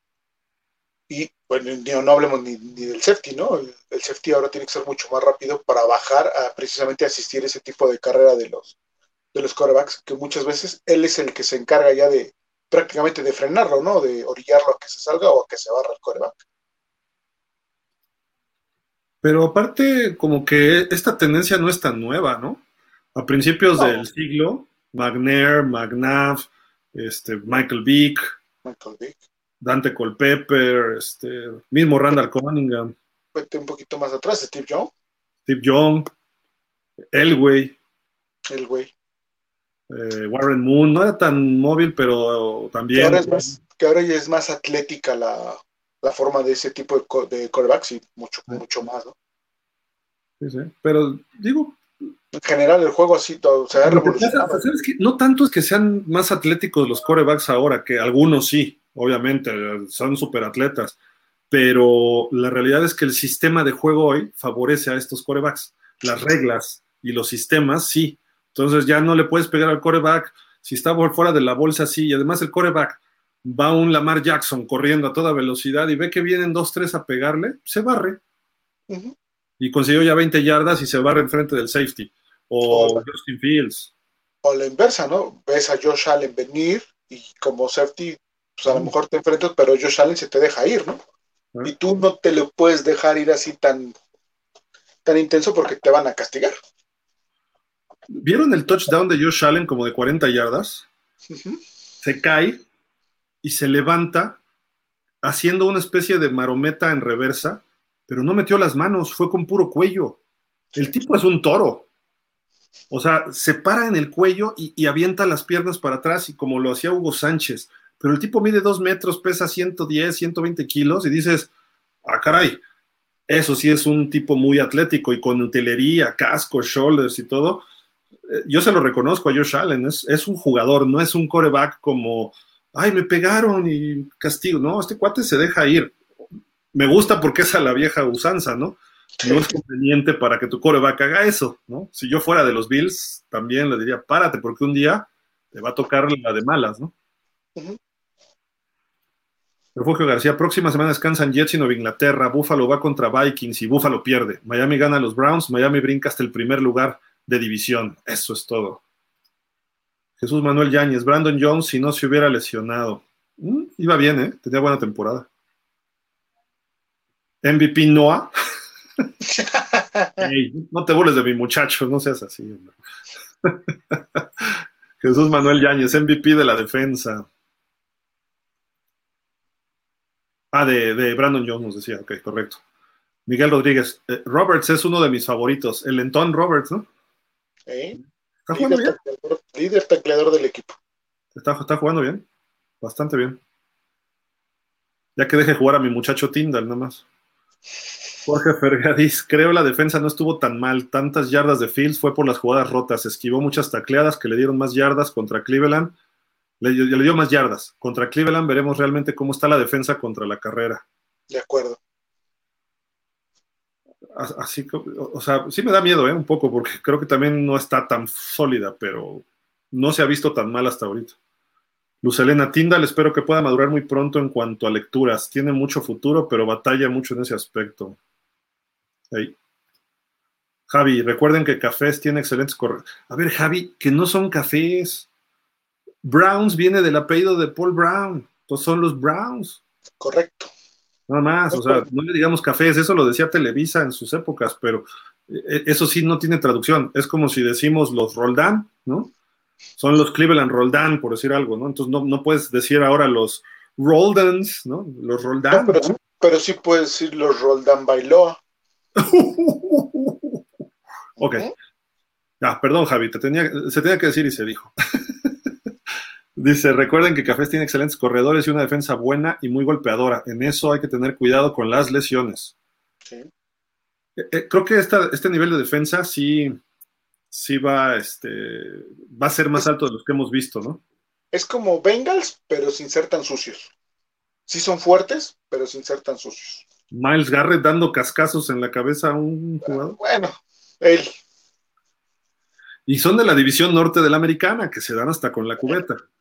Cincinnati, Pittsburgh, Baltimore y Cleveland están acostumbrados a eso. Son del barrio. Marrulleros. sí, hay que tener cuidado con las lesiones. Jorge Fergadís dice, los dos años anteriores decíamos, se gana por la defensa, hoy se gana por la ofensiva, y si además hay puntos de la defensa o equipos especiales, bienvenido. Total. De acuerdo. Omar Sauri, ¿no fue Colts el primer equipo de Don Shula? Creo que sí. Como coach. Ah, como coach, sí, pero también jugó en los Colts, ¿eh? Sí, pero sí, pero sí jugó antes en Cafés, ¿no? Perdón, en Browns según yo, llegó a los Browns, ahí lo reclutó Paul Brown. A ver, de una vez, aquí tengo el dato. Déjame ver. Sí, los Cleveland Browns en el 51. Él llegó en el draft de 1951. Fue novena ronda, pick 110. Luego de ahí pasó a los, a los Colts del 53 al 56 y terminó en el 57 con los Redskins. Ah, mira. Tuvo dos chambas de coaches en colegial como back, de coach de backs defensivos, porque él era, él jugaba de safety, creo, y, corner a veces. En la Universidad de Virginia en el 58, luego en Kentucky, misma chamba en 59, y brinca a la NFL en el 60 con los Leones de Detroit, en la misma chamba. Al año siguiente se vuelve coordinador defensivo de Detroit, 61 y 62, y de ahí lo nombran head coach los Colts en el 63, que tenía 33 años, era el coach más joven en su momento. Y llega en el 70 a Miami, hasta el 95. Ahí está su historia dentro del fútbol americano. Qué bueno que dijiste, Omar, porque sí tenía esa duda. Ya lo, me hiciste checarlo y ya, ahí está. Miguel Rodríguez está llorando. O es risa, ¿verdad? Parece risa. Es risa, es risa. Saludos, chavos, Mauricio Salgado. Gracias por lo de chavos. Le faltó el chavo, rucos, ¿no? Pero bueno. Tenemos muchos lesionados, pero creo que ya vamos mejorando en ese aspecto, ¿no? Ya vamos de Ya son menos. César Thomas, aunque se pierda tres juegos Allen para que estemos parejos y de ahí ver de a cómo nos toca. Jürgen Max, la última vez que Miami barrió a Buffalo fue en la temporada 16. Miami ganó como visitante 34-31 en tiempo extra y en casa 28-25. Órale, los dos por tres puntitos nada más. ¿Y fue el año que llegamos a playoff? 2016, sí. Si no mal recuerdo, el, último contra Buffalo, eh, fue el último semana o la penúltima ya en Buffalo. Y ya, ya, ya, y tuvo un partidazo también. Jorge Humberto, ya vamos a acabar, ¿eh? Jorge Humberto, ¿qué pasó? Y Donovan People Jones también juega y Cojo y el señor Hill no lee los comentarios. Oh, ya te habías dormido, Jorge Humberto. Qué bueno. ya habías dicho buenas noches. Julio César Pinto, ¿qué opinan de Mike McDaniel hasta este punto de la temporada? Bien, ¿no? Bien, para mí bien. Me ha, me ha sorprendido gratamente porque yo sí lo cuestionaba por ser coach novato y creí que iba a tener ediciones un poco más complejas o situaciones más complicadas al inicio de la temporada y lo ha resuelto de muy buena manera. Entonces, creo que, creo que bien. Yo lo dejo bien hasta ahorita. De acuerdo. Dice por acá. Ah, y aparte está en quinto en la posición para ser coach del año. Y si Miami puede empezar a jugar mejor y los mete a playoff, creo que podría brincar lugares. A lo mejor hasta en una de esas rebasa Siriani, que creo que sí ahorita va de líder, ¿no? Pero Robert sale, es de los Jets. Los Jets les va a pasar algo y no, no dan lata.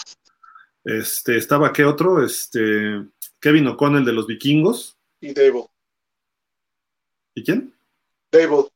Ah, y Brian Dable de los gigantes. Creo que los dos equipos neoyorquinos todavía les falta. Y Miami sí va más adelante de ellos. Entonces creo que puede Mike McDaniel superarlos a ellos dos. Y Kevin O'Connell, yo creo que Minnesota va por buen camino, pero podría terminar de segundo.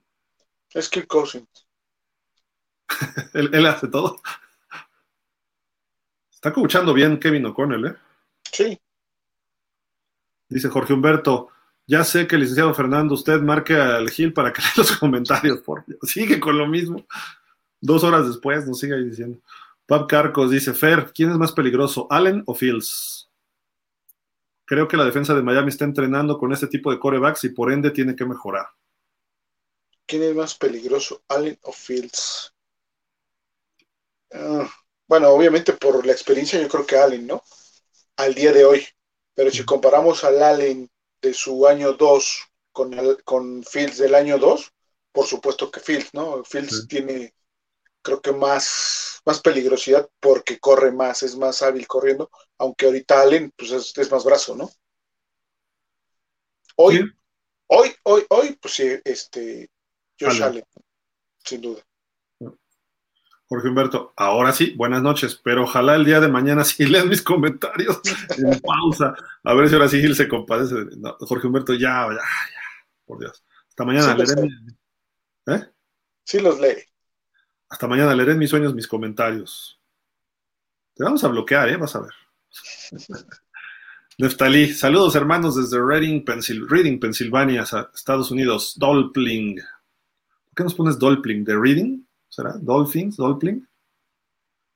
Que ya he visto que lo pones así varias veces. Sí. explícanos, Neftalí, nada más. ¿Por qué? Saludos, saludos hasta Pensilvania. Pap Carcos, gracias por el martes de terapia, Gil Ferris. A ver si se me hace ver a las a los cinco con Javi y Antón que descansen. Fins up. Pues nomás que Javi no se duerma temprano. Mira, lo está escribiendo a las 11, pero ah, ya voy a dormir. Ya voy a dormir. Edgar Hinojosa, Gil Fer, buenas noches. Los Raiders cortaron al safety Jonathan Abram.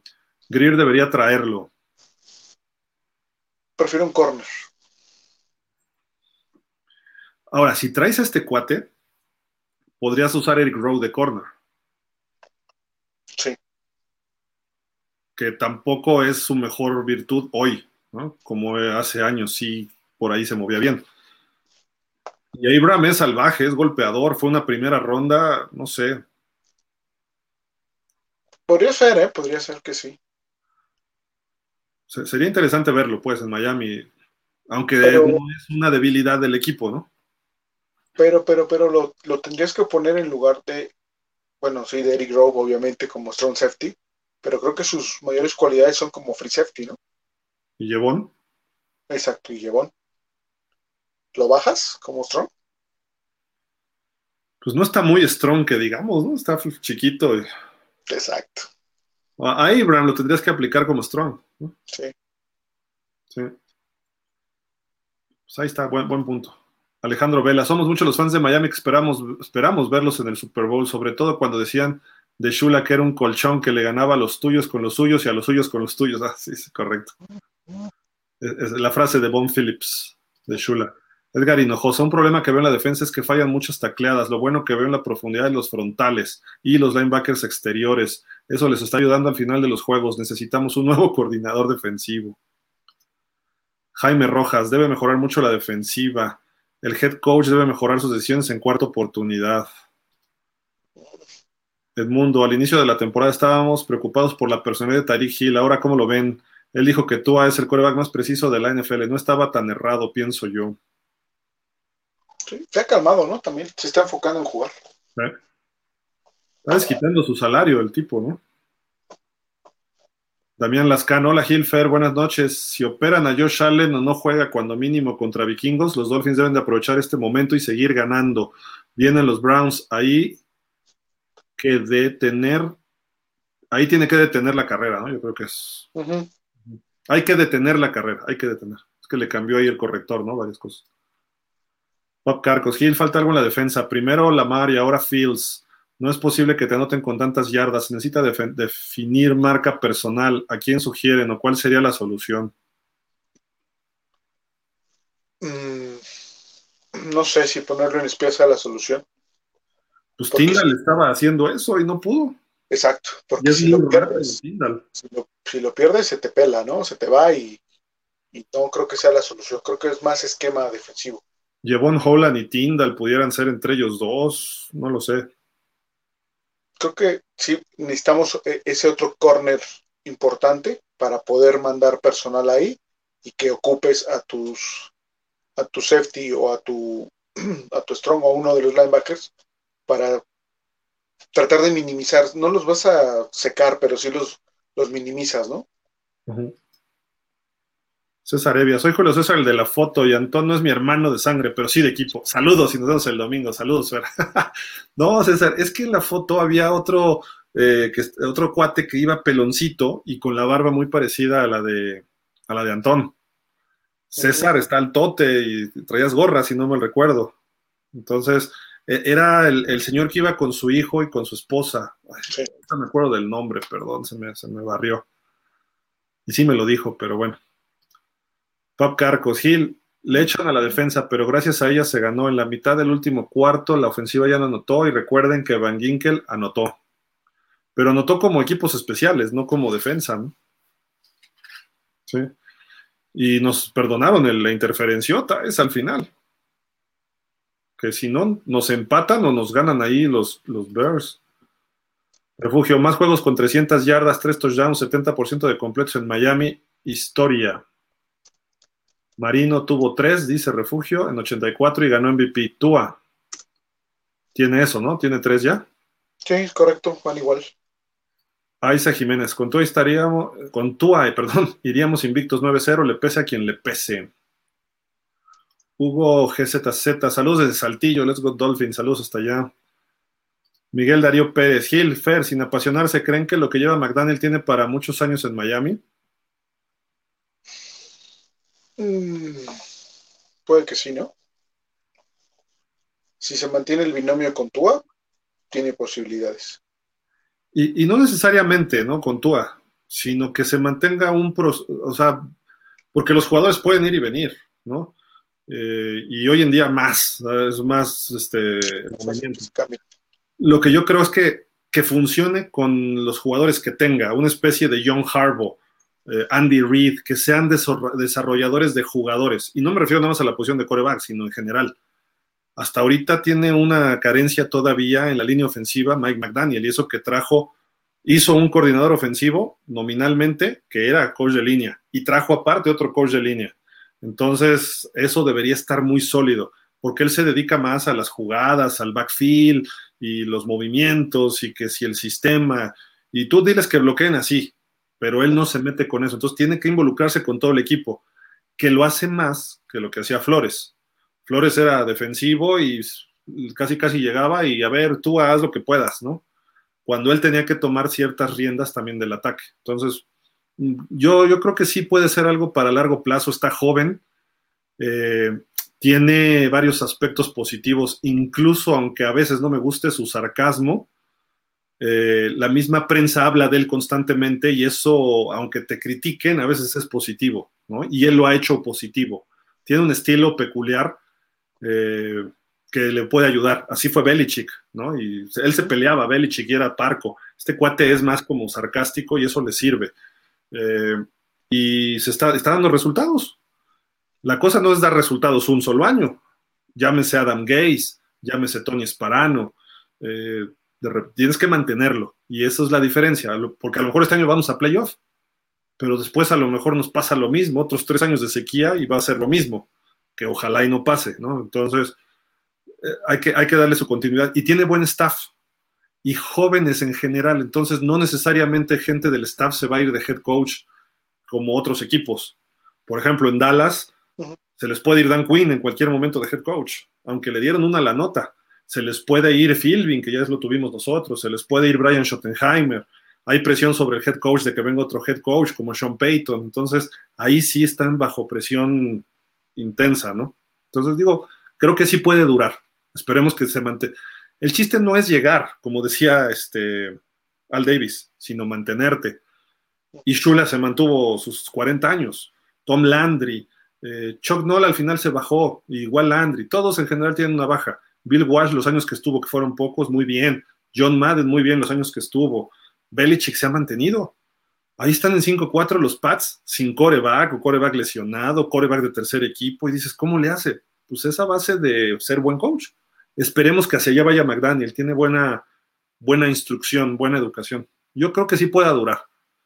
No le confiaba mucho al principio y poco a poco me ha ido convenciendo. Y se los dije desde el agosto. A mí me tiene que ir convenciendo McDaniel. Y ahí va, ahí va. Omar Enrique Ray Finkel, Ray Sanders Finkel. Para los que no sepan o no se acuerden, porque a lo mejor sí no se acuerdan, es la película de Jim Carrey con Dan Marino, ¿no?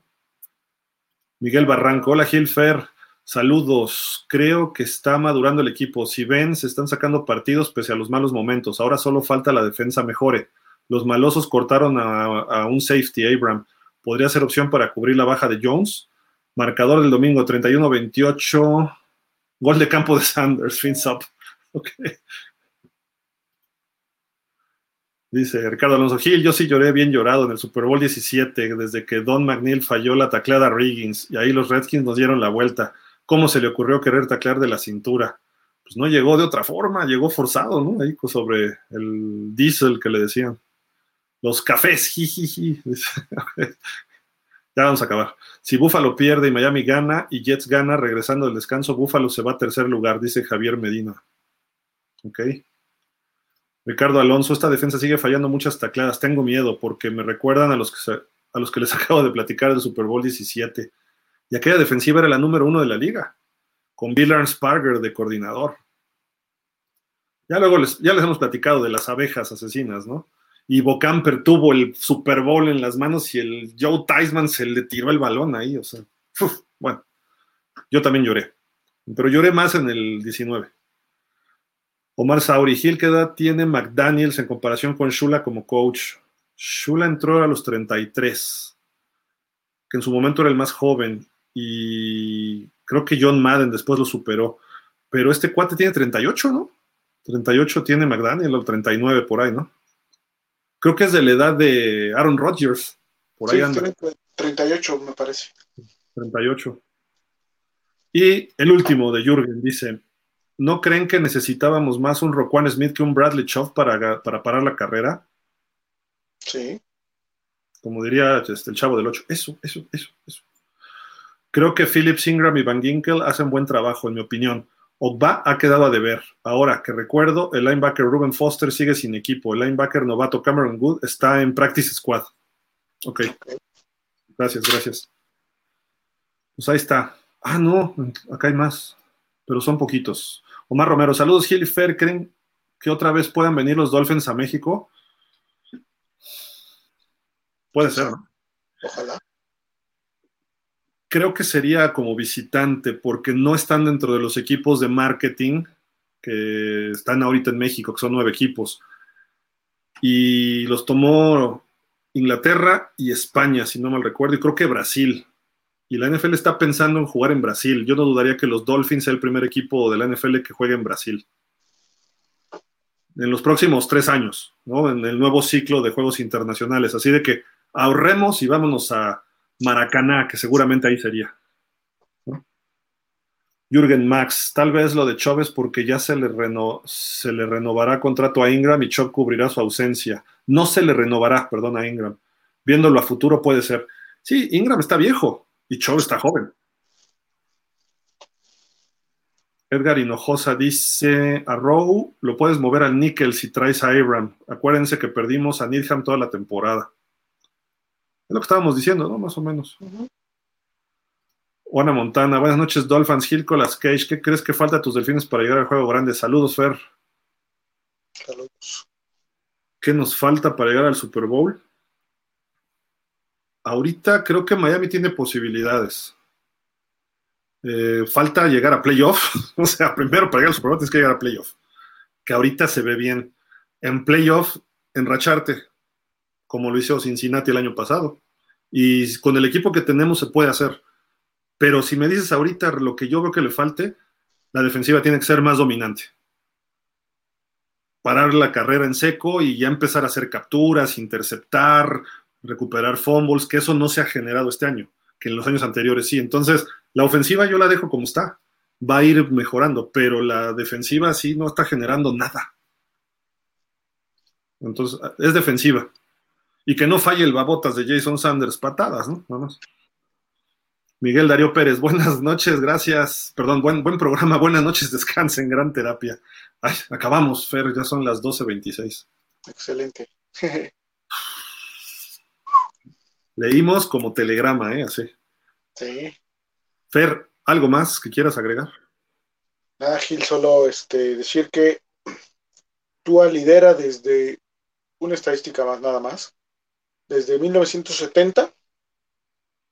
Tú lidera ahorita eh, ese, listado con todos los quarterbacks que quieras, mínimo 170 pases.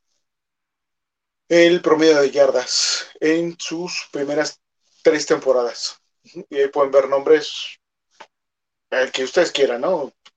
Peyton Manning, este, el mismo este, Lamar, quien ustedes quieran. Entonces. Mira, dos, Roger Stovak, tres, Kurt Warner, Brian Greasy, Chad Pennington, Patrick Mahomes es el 10, Peyton Manning el 11, Tony Romo es el 13, Ken Anderson 14, Josh Allen 16, Jared Goff 19, Montana el 20 y un tal Dan Marino el 22. Exacto. Entonces, nada más para que duerman, duerman rico, sueñen bien y nos estamos viendo el día de mañana en franquicias Miami Dolphins. Dolphins, muchas gracias. Gracias, este, Fer. Buenas noches, que descansen. Gracias a todos, de verdad, como siempre. Nos apuramos, Jorge Humberto, para que no digas que no leemos los comentarios. Allá fue porque sí echamos mucha chorcha hoy. Discúlpenos. También nosotros somos humanos. este, pero bueno, muchísimas gracias a Isra y bueno, Javi no se pudo conectar, ni tampoco Antón, pero un saludo a ellos y gracias a todos ustedes. Nos vemos mañana alrededor de las nueve, nueve y cachito para platicar de franquicias y pues nos despedimos como siempre entre, vamos a hacerle así, para entre Tua y FinSop, ¿no? Gracias amigos, cuídense, buenas noches, FinSop, hasta la próxima.